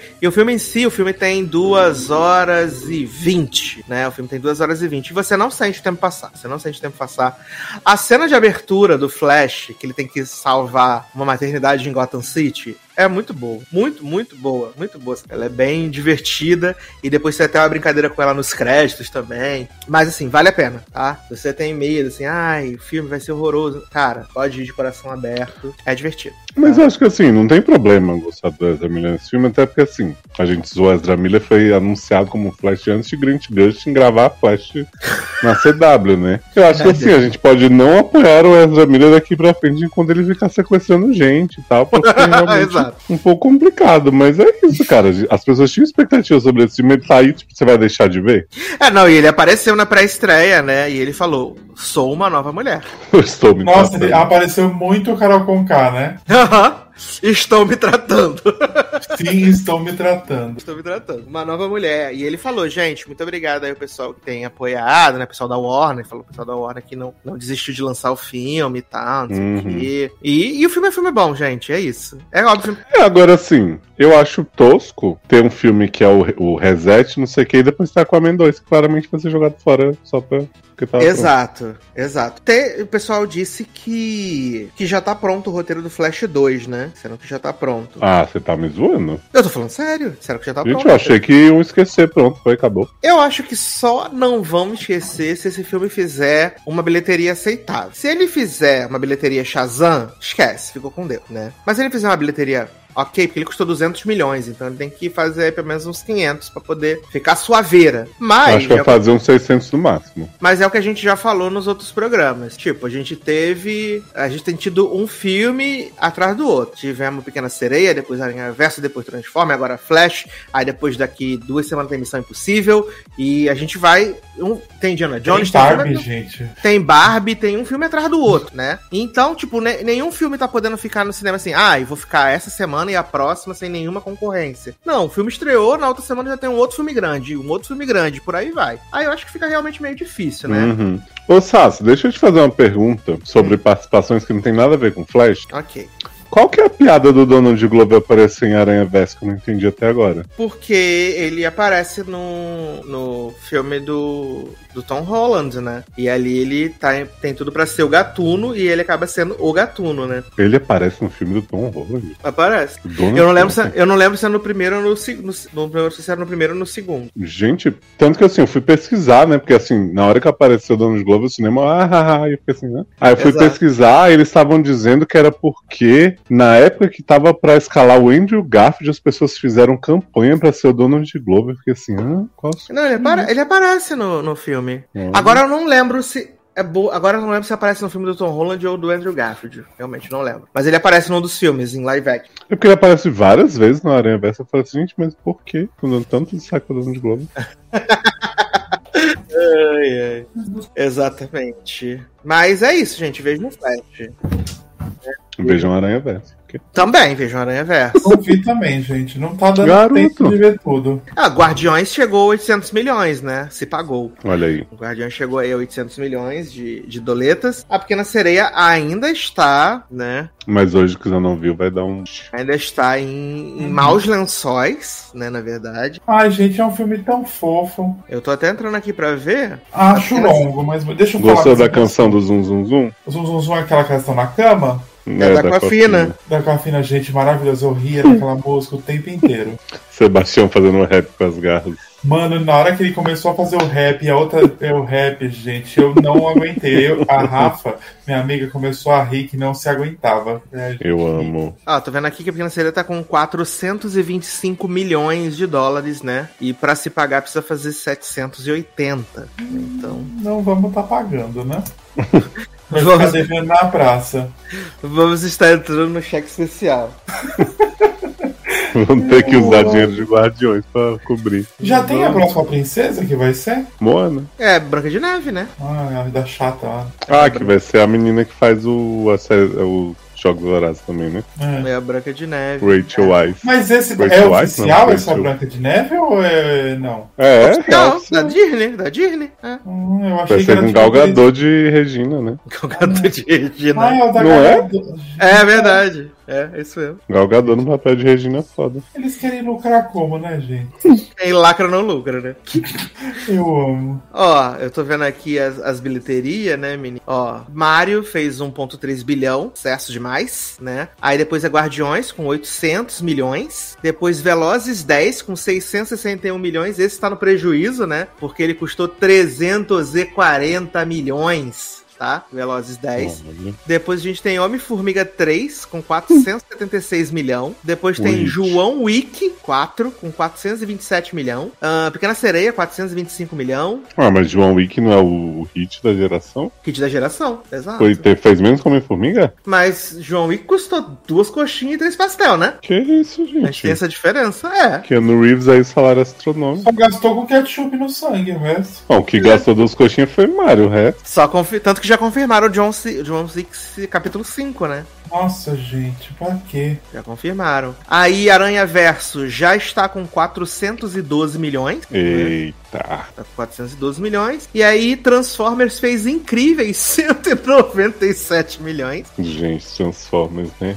Que Ficou momento. com Deus mesmo, né? E vale dizer que Pânico 6 é o filme número 11, com 168 milhões. Hit. Ó, graça de não pega. Vem aí. Reescrevendo o roteiro, né? Ele escreveu toda, né? Mas veja Flash, gente. Veja Flash. E aí, na semana que vem, se os amigos tiverem visto, a gente fala sobre The Flash, né? Com Do spoilers. Flash. E Aranha? Com, quê? com spoiler. E Aranha Verso, com spoilers também. Ah, vamos então para a última pauta desse podcast, que é um momento fofo, um momento incrível, um momento sensacional. Porque um ficar. chegou ao fim, né? Eu nunca, depois de quatro temporadas aí, a gente concluiu a saga escolar de Midicalin, né? Concluímos a saga eh, escolar de Midicalin aí, né? E a nossa Dev. E eu já tenho que dizer uma coisa que eu disse pra Leoz: que em todas as temporadas de Eu Nunca, essa foi a primeira temporada que eu não odiei a Dev nenhum segundo, tá? Porque eu sempre que a gente faz os reviews de Eu Nunca aqui, eu sempre falo que a Dev, responsável, muito chata, ninguém aguenta, mimimi, nananã. Mas nessa temporada eu tenho que dizer que ela estava flawless até quando ela estava errada. Pois eu vou polemizar e dizer que foi a primeira temporada em um tempo que eu fiquei com raiva dela, assim, várias vezes. Nossa, não fiquei com raiva dela em momento algum também nessa temporada. E é a primeira vez que eu também não fico com raiva dela. Olha Nossa, aí. na hora, na hora que, ela, que ela furou fila pra fazer entrevista da faculdade, com a mulher dizendo vai pro fim da fila, minha anja, e ela ficou insistindo porque eu sou indiano, eu quis matar ela, porque além de, de ser atrevida e egocêntrica como deve, ela tá sendo burra, coisa que ela não é. É que she's so crazy, né? Mas eu Ai, entendi. I love eu, her. eu entendi o motivo disso. Porque ela era o sonho dela, né? Então ela tava Ah, mas ela-. Mas ela não percebeu que ela ia se queimar com aquilo. Não, é porque ela tava muito ocupada, seduzida pela subaca peluda de Vitinho. É, quando ela foi devolver a carteira roubada de Vitinho, eu perdoei de novo. Gente, você Gente. vê, né? A venderam pra gente uma temporada de Vitinho protagonista, praticamente, né? Sim. E aí ele chegou, deu dois beijos em Dev, transou com ela e foi embora. Um ano que Vitinho tava, né, divulgando seu papel em, em Eu Nunca, né? Quando a terceira temporada estreou, ele falou assim: gente, vou estar na quarta, vai ser incrível. Não, eles fizeram o anúncio da temporada, que era ela com, com Paxton e Ben falando, ai, vem aí a mistura dos dois, Vitinho, não sei o quê. O nosso Vitinho vai ter um grande papel. Aí ele não. chega, arrisca o carro dela, né? Culpa a menina lá, Margot. E aí, depois que dá uns pega em Dev, ela, ah, tá bom. Gente, eu tenho que dizer que eu gostei muito dessa temporada. Essa temporada, assim, ela foi, acho que uma da, a, a mais simples, assim, de assistir, né? Eu fui devorando os episódios um atrás do outro, assim. Eu vi oito num dia e vi dois no outro, assim. Foi muito rápido, muito gostoso de ver, né? E eu tenho que dizer que eu só tenho uma personagem que eu acho chata demais, que é Fábio. Não vai falar mal de Fabiola que descobriu que tava num ambiente tóxico masculinista e ficou lutando contra. Eu não gosto de Fabiola, gente. Eu achei que você não gostava de Helena. Eu acho a Helena fofa. Mas ela é Helena tem. Helena tem umas piadas maravilhosas nessa temporada. Ela é muito fofa, a Eleanor, gente. Ela é muito fofa. Não, fofa ela não é, tá? Como diria seu Pompeu, Switch, as pessoas conseguem lidar, ela não é fofa. É que ela, é é engraçada, né? Ela é espirituosa, Hum. né? Ela é muito espirituosa. Eu fiquei, gostei dela com, pena da mãe dela, né? Ah, foi fofa essa Pra também. fazer o papel do Corpse no pôster, né? Eu achei legal. A Fabiola, a Fabiola, porque eu fiquei com raiva da Fabiola quando ela roubou o sonho de Dev, né? Eu fiquei a própria Dev, né? Eu falei, não acredito. Mas ela foi pressionada pela mãe. Viado, ela roubou o sonho da Dev pra nada, porque ela decidiu ir pra Brown, pra Howard. Mas foi graças a ela ter decidido que deve ganhar uma paga no final, né? Não foi, não, foi por causa Foi, da sim. grande redação sobre o Morrinder. Gente, assim, Eu morro quando lembro do Morrinder. eu tava esperando essa redação de Dev, porque assim, eu sabia que ela ia falar de Morrinder, claro, mas eu tava esperando o que ela ia dizer. Porque a recrutadora fala assim, né? Quero que você faça uma reação me dizendo. Uma, re, uma reação, ótimo, uma redação me dizendo por que você é quem você é. Achei que ela ia dizer por causa da minha mãe, da minha prima Camala, da minha vozinha, das minhas amigas, da força feminina que eu tenho em volta Gente, de mim. esse, esse núcleo familiar da, da, da Dev também Achei maravilhoso. maravilhoso. gente. Maravilhoso. Assim, no começo da, da, da série, eu achava a Naline muito dura com a Dev, né? Ah, Mas da, da, da, do final, da metade da terceira temporada pra cá, eu só acho ela apenas impecável, jamais errou, né? a gente entende muito ela agora, né? Exato. Porque a gente tá tudo velha também, né? Então a gente vai Uhum. entendendo. Está do lado da mãe chata agora. É, não, e a gente sabe que tem toda aquela coisa do cuidado, né? É um cuidado excessivo, mas é um cuidado. E acho que fica muito, muito explícito isso quando elas têm aquele, aquele diálogo na terceira temporada, né? Que deixou todo mundo chorando, todo mundo jogado assim no chão. Meu Deus, o que aconteceu? Mas eu acho que a relação delas evolui de uma forma muito, muito saudável, né? Muito bonita. E assim, a avó, né, gente? A nossa sócia da Apple. Gente, eu sou rica quando ela fala assim, eu sou rica. e Kamala, como assim, minha senhora? Eu, quando eu pedi dinheiro emprestado, você não deu, é por isso que rico é rico. Eu não fico É, emprestando dinheiro. ela, você nunca nem ajudou nas compras, aí então, sou rica por um motivo. Maravilhosa, gente. Kamala tentando desmascarar Len, né? Eu amo que ela fala, ai, que meu namorado branco, aí a outra. Mas toda vez tem que lembrar que ele é branco. This is Len, my white boyfriend. Ela, a gente tá vendo que ele é white.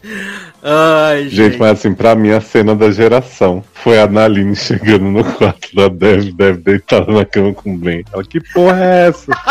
Mãe, a gente tá vestido, não Vestido. aconteceu nada, eu juro. Ela, ah, bem, você tá aí, achei que fosse uma das bonecas.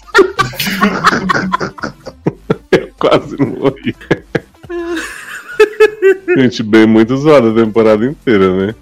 Exato. Mas foi aclamado no final, que importa é isso. É, não, e ele falou, o treinador disse que ele tem menos gordura corporal do que o The Que o Rock. The Rock. Exato. Não, e a gente começou a temporada achando que depois do Free Boy, que finalmente esse casal ia vir aí, né? Sim. E aí ele decidiu chamar o Uber, o Uber pra Dev, né? E aí ele foi aconselhado pelo jogador de basquete e falou, merda. É, não, e ele ainda, ainda. Depois ele ainda fala pro jogador que ele não torce pro outro time, né? E o jogador ficou. Não devia ter perdido meu tempo com você. Gente, mas vou falar assim, outra coisa que me irritou de bem foi o namoro dele com a Alexandra Daddario adolescente, né? Que essa menina é horrível, péssima atriz. Margozinha? Véia. Aham. Que isso? As nuances Olha. da atuação de Margot. Porra, a nossa Alexandra tinha.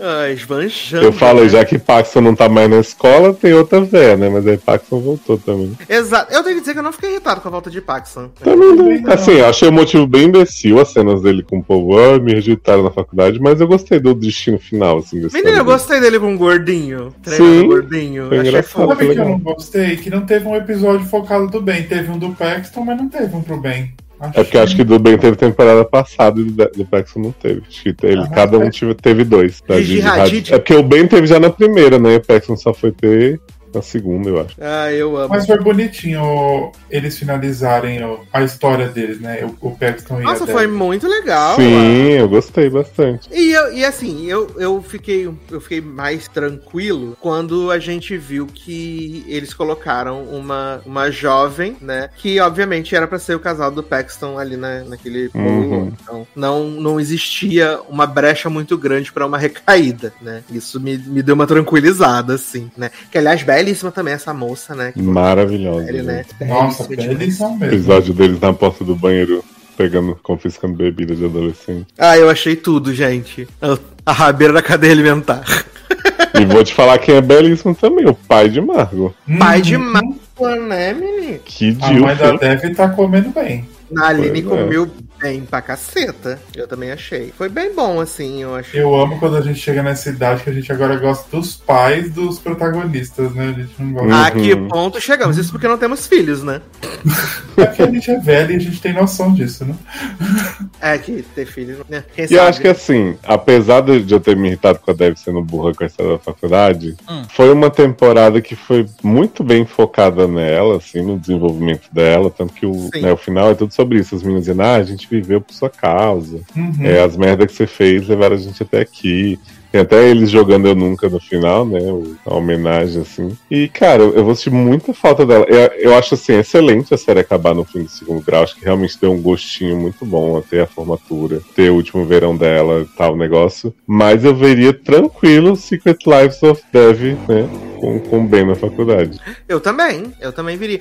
Mas aí eu acho que a Mandy Carly não vai fazer, porque tem que ter o foco lá na Sex Lives, né? É, mas no final ele. O, o narrador, né, que é o jogador lá de beisebol, fala: essa história, esse é o fim da história por enquanto. É, assim. É, é porque aonde fica a, a faculdade das meninas das Sex Lives, né? É em essa. E a Essex. Dev foi pra Princeton, né? É em New Jersey. Sim, e o Ben tá na Colômbia, né, em Nova York. Isso, Nova York. Ah, Poderia mas eu rolar acho um que é aquela, coisa, se um dia o, po- o povo quiser, o elenco topar. É, vai ter um o remake daqui a uns anos. É. Não, e, e eu achei que o elenco tava muito confortável nessa temporada, assim, né? Ele muito. E, Uhum. e realmente gostei dessa temporada, porque eu acho que ela tem. Ela, ela dosa muito bem essa coisa da comédia, da Dev She's So Crazy, né? Leonor também She's So Crazy. E tem uns momentos muito, muito ternos, assim, muito bonitos, né? Tipo, a Dev ali com aquela. Coisa de não consigo arrumar minha mala e tal, não sei o quê. E aí a Hum. Analine vem, ajuda ela. A, a, a, a avó falando, né? Falando, quando você e o, e o Morrinder decidiram vir, eu também passei semanas brigando com ele, gritando com ele, mas porque eu não queria que ele fosse. Uhum. É também a, a mãe do Paxton que apareceu, né? Do nada. Do nada. Eu sempre me assusto que a mãe dele é mais nova que ele, né? Eu sempre Sim. Muito. Aliás, gente, esse homem sempre foi velho, mas ele tá com a cara chupada nessa temporada. é, ele cara. tá acabado, verdade. Menino, e a dança que a Debbie chega? Vou mostrar pra minha avó que eu não sou branca. Maravilhosa. Exato. Quem disse que branca também não pode dançar? Achei bonitinha ela rezando também pros deuses. Ai, foi Eu muito fofo. Eu acho que dá uma, tipo, que no começo ela não é que ela ignora essa cultura dela, ela meio que não liga, né? Ela quer mais viver. Ela quer ser muito americana. Ela quer ser americana. Isso. E aí ela abraça a cultura dela, acho tão bonitinho assim, esse final que ela tem essa reza, aí ela dança pra todo mundo. Nossa, é muito fofo, muito fofo. Aí também falei do, dessa cena do, da mãe do Paxton, né? Falando, ah, você pode errar, certo, né? O próprio Paxton com o gordinho, né? Que ele fala assim, por que você não desiste? Aí fala assim, mas se eu desistir... Nadar é o meu eu- sonho. Eu nem tentei, né, cara? Pelo menos, se não deu certo, pelo menos eu vou ter a consciência de que eu tentei. E assim, é uns momentos que. umas bobeiras, mas que eu falo assim, caraca, isso Não, eu mesmo. achei muito legal também no episódio que, que elas vão pra. Que a Dev conhece a mulher que ela achava que era a inspiração dela em Princeton, né? Aham. E é só uma pessoa que foi expulsa da faculdade e tal. Uhum. Que ela fala pro, pro Ben assim: ah, ela. Eu sou igual a ela, então quem garante que vai. Ele falou: você não é igual a ela, você. Tipo, ela era perfeita. Ela fala: ah, então quer dizer que eu sou ele? Não, você viveu merda pra caramba, fez um monte de bosta aí. Então você não vai chegar na faculdade e sucumbir. Tipo, ela só viveu para isso. Ela tava só esperando Exato. essa vida dela na faculdade e tal. E acho muito legal que tem hora que a Fabiola também chega pra ela assim, fala: eu não sei, tá longe da minha família, tá num lugar novo. Você tem tudo preparado, você quer. Daí fala: não tem porra nenhuma, tipo, tô, tô surtando aqui igual todo mundo. Sim. Esse episódio é muito bom, esse episódio da, da visita para as faculdades é Sim. muito bom. Aliás, eu tenho que dizer que a, que a, a conselheira Lecona, gente, maravilhosa. Sim, não, e os professores ficam revoltados porque não conseguem pegar o ingresso do, do Ben Platt, né? Achei incrível. Ah, gente, a conselheira Lecona, ela é maravilhosa, porque ela é muito cúmplice dos alunos, né? E aquele professor que fica assim, tipo, tá o Ben e a Dev no corredor, aí ele fala. É a última vez o nosso trio, não sei o que. Aí eles olham pra ele assim, que. que, que, que, que, que, que. Ai, eu amo, gente. Eu amo, amo. Agora É. Trent, né? Passou já, um surto. Uhum, Bem sim. sem graça. É porque são sempre as mesmas piadas, né? Nunca teve graça, né? Na verdade. É, a graça foi ele drogar o Ben pra Ben chegar lá no jantar da família de Dev pra se declarar e Margot ficar boladíssimo. Não, é maravilhoso. A, a, a, a Dev e a Margot, né? Ah, que ele tá mandando mensagem pra mim. Aí a Dev, mas ele também tá mandando mensagem pra mim. Ah, mas olha aqui essas mensagens, o que, que elas parecem? É, parece que ele gosta de você. Ela Menino, e a gente teve assim, né? A, com- a competição dos, dos figurantes da temporada, que foi o namorado de Kamala, Menino, a Nessa. Anisa e a namorada de Fabiola. Não sei quem apareceu menos. É verdade. A, Fa- Gente, eu nem lembro como Fabiola ficou com essa mina aí. Ela Ela. parece, a menina parece uma integrante do grupo de K-pop, né? Podia ser qualquer um dos BTS que eu ia achar. É porque Fabiola tinha uma loira primeira, falou, ah, Eu só, lembrava, da loira. eu só lembrava da loira, eu realmente Eu fiquei confuso quando apareceu outra Pra namorada. mim, ela tava com a loira também, não É. lembrava dessa. a minha tava com a Anisa. ok? Ah, é, teve esse surto também, né? Não, mas eu achei que ela tava com a loura. Quando apareceu a mina de cabelo preto, eu falei, ah, mas gente, já pintou o cabelo? Eu pensei a mesma coisa. Pois é. Ó, e pra não dizer que a participação de, de Vitinho foi perdida, né? Eu tenho que elogiar a cena que. que começa a história que a Helena tá apaixonada por Vitinho, né? Também Aham. fiquei meio puto com o Dev nessa parte, que ela começa a pegar Vitinho nas costas de Helena. Aí ele chega na sala e ela fala pra ele assim. Bela hematoma. Aí ele, eu caí. Aí ela, you're so crazy. e depois ela fica, ele é tão intenso, não sei o que, a Dev, eu acho que não. Só é tão intenso, eu amo. Ai, gente, ele fica arriscando o, o carro de todo mundo, né? Exato. Ele, e nunca sabe que se é o carro certo que ele tá arriscando, né? Pois é. E assim, gente, o Vitinho tá um grande gostoso, mas é, é realmente o Subaco tá um personagem à A parte. sovaca dele tá difícil. Dá uma parada, Vitinho, precisa raspar. Né? Se você vai se sentir menos másculo, né? E agora ele tá com os cabelão tirando umas fotos na banheira cheia de flor, né? Virou o esquerdo macho transição completa. Não, e ele tá fazendo com um homem que tem OnlyFans, né? Ah, é? Aham. Mas o homem do OnlyFans faz, faz verdade? A verdade? É, Faz então, verdade. é, então vai rolar. Por isso que eu falei, vem aí o OnlyFans. Torçamos. né? Porque tá quase. Mas assim, eu amei essa temporada, assim, de verdade. De verdade, eu fiquei muito feliz, né? Eu, eu, eu, eu, eu fico realmente animado quando a gente vê um negócio que. Que dá gosto de você assistir, né? Que você assiste os episódios e você termina com um sorriso no rosto, que os personagens são carismáticos, são cativantes. E nessa série, assim, eles são muito, muito carismáticos, todos eles. Cada um do seu jeitinho, na sua medida, mas eu acho que, que é, é muito gostoso você ter um- um- uma sériezinha assim. Ela é a real comfort series. Uhum. E assim, é uma série curta, de quatro temporadas, né? Com episódios curtos, temporadas curtas, mas que você vê. Marcou muito, assim. Pra mim, a gente tá falando de Eu Nunca Hoje como se existisse há 10 anos, sabe? Tipo, Uhum. é um negócio que, que ficou muito. Os personagens são muito diferentes, assim. A dinâmica da série, mesmo quando ela não agradou, tipo, na segunda temporada não gostei tanto. Eu sei que a terceira vocês não curtiram tanto, mas assim, sempre tinha algo muito diferente das outras séries que aconteciam Eu Nunca, pra gente comentar. É, a gente Eu nunca. é. A gente nunca falou mal, mal, mal, mal da série, né? Sempre tinha uma, uma ressalva ou outra pra alguém numa temporada, mas nunca faz, meu Deus, nunca uma Santex, né? Nossa.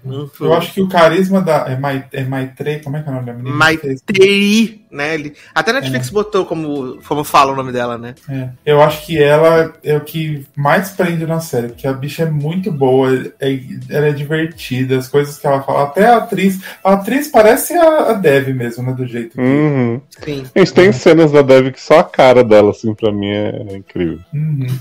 As cenas dela com a psicóloga, a psicóloga, né, Gente. se, se abrindo e ela derrubando as, as estátuas. Ai, tão fofinho. Gente, Nice Nash, como eu, eu amo a Nice Nash, né? Vocês sabem, não é à toa. Eu amo a Nice Nash. E todas as interações da Dev com a Nice Nash nessa temporada também são ouro, são ouro. É quando ela atravessa lá e quebra o faço da Nice Nash. Depois, quando a Nash senta do lado dela e fala: Não, quando você chegou aqui, você era uma menina que tinha muita raiva, nananã, e hoje você é essa menina alegre, forte, incrível, sensacional, maravilhosa, tudo de bom, né? E tudo bom.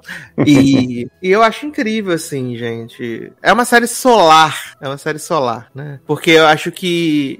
Eu posso estar viajando, obviamente, né? Que a gente viu ao longo dessas, dessas temporadas realmente a Dev passando por todos esses estados do luto, né? Ela tava lá na negação, na raiva, nananã, e ela move on. A vida seguiu. Uhum. Tanto que é, é muito engraçado, né? Porque a gente sempre viu a Dev como essa defensora do Morrinder, da memória dele e tal. E ela que faz o move pra que a Naline, né, deixe de lado de ser essa viúva pra poder realmente investir no, num amor pra ela, né? Eu achei muito bonito aquele. Eu não sei o nome, tá, gente? Mas aquele colar que a Naline usa, que eles contam que, que, que é meio que da cultura deles de só tirar mesmo quando a pessoa vai desapegar, né? E a Uhum. Debbie fica, você não vai tirar, não? E aí as camaradas, você não pode perguntar isso. Ah, ah, eu achei tão bonito isso aí, porque assim, quando ela fala que a mãe tava com o namorado lá, e ela fala, ah, tá tranquila com isso aqui. Achei que mostra o amadurecimento, né, da, da Dev, né, que teve. Sim. Se, se a, a Sim. Dev da primeira temporada nunca falaria isso. Nunca, nunca. Ela ia botar fogo no homem, mas nunca. Uhum. né? Ia, ia aceitar. E quando ela faz esse movimento para que a Naline possa ter alguém, né? Pra mim, assim, mostra o quanto ela evoluiu ao longo desses anos. E a cena é muito bonita, né? Quando a Naline também tira o, o colar e fica meio coisa assim, tipo, você vai sempre estar aqui, mas, né? Eu, eu vou dar esse passo agora em outra direção. Uhum. Isso é muito, muito. Isso eu acho muito legal da série ter feito, assim, porque, sei lá, eu acho que a gente comenta muito briga de chip, não sei o que, se é Ben, se é Paxton. Eu, eu adorei ela ter ficado com o Ben, apesar de que eu acho que fizeram. A tentativa de deixar eles separados foi meio. Foi meio forçada, assim. Uhum. Mas se você pegar a série desde o início, é muito mais sobre a relação da Dev com a mãe do que da relação romântica dela. Tipo, Sim. o fim da primeira temporada tem uma conversa muito foda dela com a mãe. Sabe? Eles foram construindo de um jeito que realmente, claro, que o romance tá ali, faz muita parte, não sei o quê, mas pra mim sempre foi muito mais tocante essa relação com a família do que com os caras. Sim, e no, no- quando a gente vai pra essa relação romântica, apesar dela ter passado por outras pessoas, pra mim, é, a Dev e o, e o Ben sempre foi endgame, Uhum, ter Uhum. né? Por toda a relação que eles sempre tiveram, né? Daquela coisa do, ah, David. Eu não achei fofo ela achando o negócio da ONU. Ah, muito fofa. E tirando a fotinha e mandando pra ele, né? Então, pra mim, sempre foi. É, quando se trata de casal, sempre foi eles. O, o Paxton foi só um momento, né? O Paxton foi um momento e o Vitinho foi só pra ela poder saber como transa, né? E ele falando, né? Gente, você pegou o Vitinho, ela "Ah, peguei bem pro meio, garota. Falou assim, transamos muito. Ai, gente. Eu, eu amei cada minuto, né? Gostei dos desfechos também, né? Que poderiam acabar deixando a desejar, mas não. Eu achei legal que foi tendo um, meio que um, um after de cada um, né? Também. Sim, pra poder aparecer o, o Homem de Ghosts, né? Namorado de Kamala, né? Ah, sim, que em Baltimore, né? E ela toda hippie lá. Tão bonitinha, gente.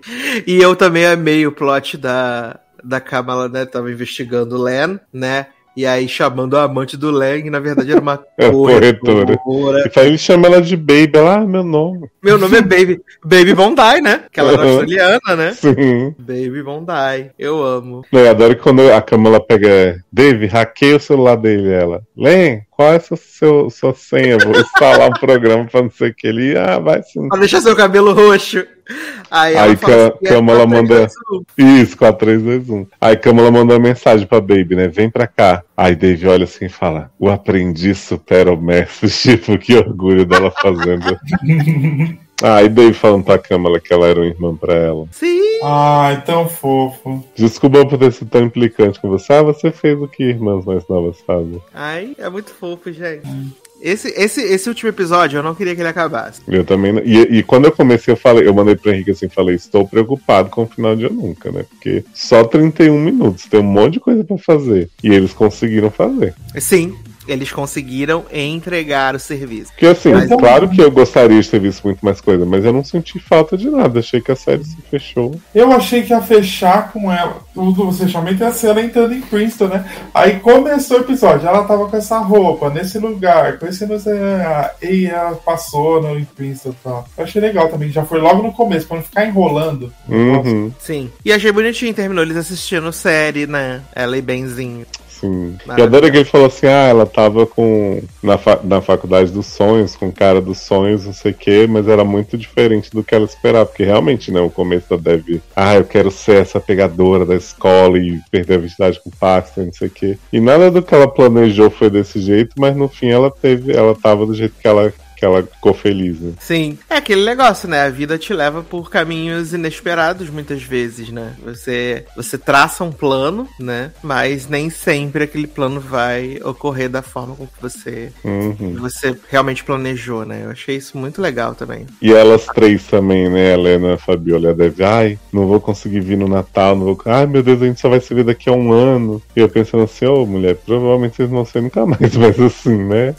Exato. Bonito Eu não elas É muito engraçado, né? Isso é uma coisa que sempre me chama muita atenção na, na cultura dos seriados americanos, né? Dos filmes. Essa coisa de que quando o cara sa a pessoa sai do high school, né? Tipo, a vida dela ali, é, naquele núcleo familiar, com aqueles amigos ali, basicamente acabou e foda-se. Né? É porque assim, eu sei que eles têm essa cultura de ah, visitar no Thanksgiving, né? Todo mundo, mas tem. Mas assim, eles realmente têm um negócio que, tipo, a cidade que a pessoa vai fazer a faculdade, às vezes ela deixa de ver a família como um todo mesmo. Assim, é um Exato. É tipo assim, ah, vou Exato. construir minha vida agora no lugar que eu estudei, que eu trabalhei lá. E não sei, eu tenho impressão, pelo menos, aí pode ser dessa coisa da ficção, que.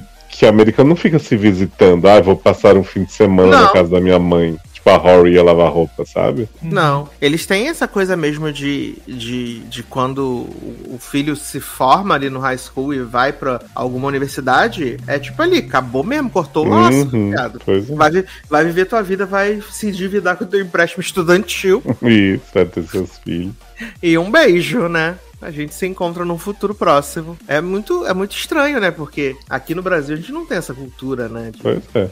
O- o- a pessoa vai pra faculdade e continua ele morando na casa dos pais ou frequentando sempre. É, assim, tipo, meus amigos mais próximos de, de colégio, minhas amigas, assim, a gente não se vê, meu Deus, com super frequência, mas gente não passa um ano sem se ver. Exato. Mas é porque a gente mora na mesma cidade e tal, assim. A maioria não, não seguiu uma vida completamente diferente, né? Não, sim, e eu, eu mesmo tenho um grupo de, de amigos do, do colégio do ensino médio, né? Que esse ano a gente tá fazendo 22 anos de amizade. E, tipo, todo ano a gente se reúne pra fazer um churrasco, fazer um negócio e Uhum. tal. Tem o grupo lá no WhatsApp que a gente fica conversando e tal. Então, acho que é, é, é muito diferente dessa realidade que eles têm lá de, tipo, a- quando você encerra a sua vida no high school, basicamente você encerrou todo um capítulo da sua vida e no turning back. Hum, é muito bizarro isso. É triste, mas é bittersweet. Exato. Mas temos mais coisas a falar do grande ícone, Devinha, pela última Não, vez. muito feliz por mim de Kali, feliz que ainda teremos a vida das garotas pra seguir aí essa jornada Sim. na faculdade. Que... Maiteri tá no Brasil, né? Sim, Maiteiro e Paxton e Jaren, né? Exato. E, já, e Paxton postou a foto que o Google Lost postou, né? No Instagram, né? E aí com a cara do Jaren, assim, todo animado de chitar no, no E Brasil. ficamos sabendo né, que perdemos muito, né? Que deve ser protagonista. Que testou pra ser protagonista de Jogos Vorazes 5 e não passou. E perdeu Ai, pra gente, Branca. mas esse filme ruim acho que deve estar ganhando. É verdade, né, menino? Esse filme vai ser podre. Ah, Falar ela em jo- já tem um emprego, né? Não, mas falar em, em, em jogos, né? Em jogos vorazes, J. Lawzinha falou: se me chamarem, eu faço mais fio, né? Vai fazer o quê? Com o homem depressivo? Viado! é- ela- ela- feliz? Pra mim, ela mandou essa letra porque ela já está no filme. Pra mim, ela mandou essa letra Mas porque ela ela vai fazer tá no o que filme. nesse filme? Ela vai contar um Once Upon a Time pra aquelas crianças tristes dela. Ah. E aí vai voltar a começar a história do filme. Nossa, ela vai falar do cara que ela odiava? Ela vai, vai contar a história do Snow, vai contar. Eu vou achar deprimente isso aí. Deixa eu te falar uma história para humanizar aquele filho da puta. Ah! Ai, meu pai do céu, cara. Mas é isso, deve vai deixar saudades. Se você ainda não assistiu, eu nunca. Vale a pena assistir todas as quatro temporadas. Como o Leoz gosta de dizer, você assistiu numa sentada. Então é muito, muito importante que você. Não, e de fato, assim, foi uma temporada que teve um bando de coisa, mas assim, não tinha um episódio maior que 30 minutos. Não tinha mesmo, não. Foi todos os Mentira, tinha uns episódios. de 33, 34, assim. Ah, mas Maioria é quase 24. nada, né? A gente tá vivendo a vida de episódios de 75 minutos. Pois é, e assim, esse é o tipo de série que eu particularmente veria mais tranquilo, mas assim, eu, eu aplaudo muito eles conseguirem fazer tudo que eles fazem nesses tempos. Eu também, eu também. E contar a história toda direitinho, que é o mais importante. Ah, menino!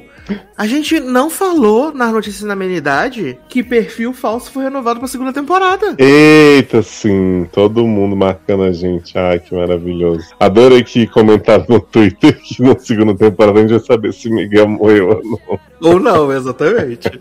né? Eu Ai, fiquei eu passado de como surgiram aí as pessoas que viram perfil falso através da nossa ótica, né? Sim, eu adorei que esses dias eu fui marcado em perfil falso em vídeos com. É, de se eu ficar muda faz cara bermuda. Foi o tema Cara. recorrente. Exato, você viu que eu te, eu te falei, né? As pessoas copiando você, né? Sim. Olha, Isso. foi demais. Mas vamos então aqui rapidamente para os nossos comentários da última semana, né? Lembrando que você pode deixar comentário no site, pode deixar comentário no Spotify, pode deixar comentário no Twitter, pode deixar comentário onde você quiser, tá bom? Se você quiser escrever uma folha de papel e mandar um aviãozinho pra mim, também pode, tá? Então, começando aqui o comentário. Boa, boa, aviãozinho. Vai buscar meu vizinho? Então vamos começar aqui com o Levi Ventura, né? Que voltou aos comentários, graças a Deus, dizendo assim: é. Depois de 10 anos de MCU, está surgindo toda essa discussão sobre compromisso dos atores com grandes franquias. Por causa da Scarlettzinha, né? Que falou que tava cansada, né? Não assinem contratos longos, essas coisas assim, né? E ela- Não tá de volta na Marvel? Não, mas era no caso a Scarlet Witch, né? Ah, A sim. Bettinha Olse. Betinha, irmã de Mary Kate e Ashley. E Ashley. E mandou assim. E acho válido porque cada vez mais as pessoas estão querendo forçar franquias com fiapos de história. Acontece, né? Quando vocês estavam analisando a lista de concorrentes do Queen of the Universe, vocês cantaram a bola de que a brasileira seria a primeira eliminada. Amo. e realmente aconteceu, hein? Ai, sim, né, menina? E essa semana dos duetos, né? A, a música. Teve uma Nossa, música bem- achei viola péssima e eles foi salvaram. péssima. Sim, foi péssima. Só teve uma que foi boa. Que A foi música boa é a das Piriguete, do Fogo. É, a das Piriguete. Ah, mas a música das roqueiras foi boa também. Eles Eu gostei das noivas também. Eu gostei As das duas foram boas também. Foi. Ah, eu gostei só da, da- das Piriguete. É, a melhor foi a segunda, foi a da Hot, Das- né? Hot, in Here. Hot in Here. Isso. Escutei hoje treinando também. Agora, Gagging for Love também foi maravilhoso também. Porque eu achei a, a proposta muito boa, né? Maravilhoso. E aí teve a eliminação de. Quem foi mesmo? A... Foi a roqueira sem ser a véia que cantou This Is Me pessimamente. Falaram que ela foi ótima. Menino, eu gostei. Não, foi bom não. Eu gostei. Menina, ó, vamos falar a verdade que nessa temporada tem, não tem muitas que cantam bem, não. É, tem só Não, a Jazel, né? Jazel. Gisele, belíssima, né? É a, me- é a melhor voz, cara. Puta Só na primeira, na primeira temporada tinha várias, você não sabia quem podia ganhar. Agora nessa, É. E nesse episódio não tivemos Mel B on Cracks, né? Que ela ficou tão transtornada, né? Menino, falaram assim, ai, não deu pra ela vir. Eu fiquei, gente, desconvidaram a mulher, já demitiram Mel B no segundo episódio. Mas também a mulher tava louca no crack, né? Eu. Ah, a cada novo comentário sobre The Idol, eu tenho mais certeza de que não vou chegar mais perto dessa série. Ah, então boa. Poxa, contei pra você o segundo episódio hoje. imagina, é só demitir o diretor, o The Weeknd e pegar outra pessoa e fazer um roteiro novo. Só falar, e aí, The Weeknd, beleza?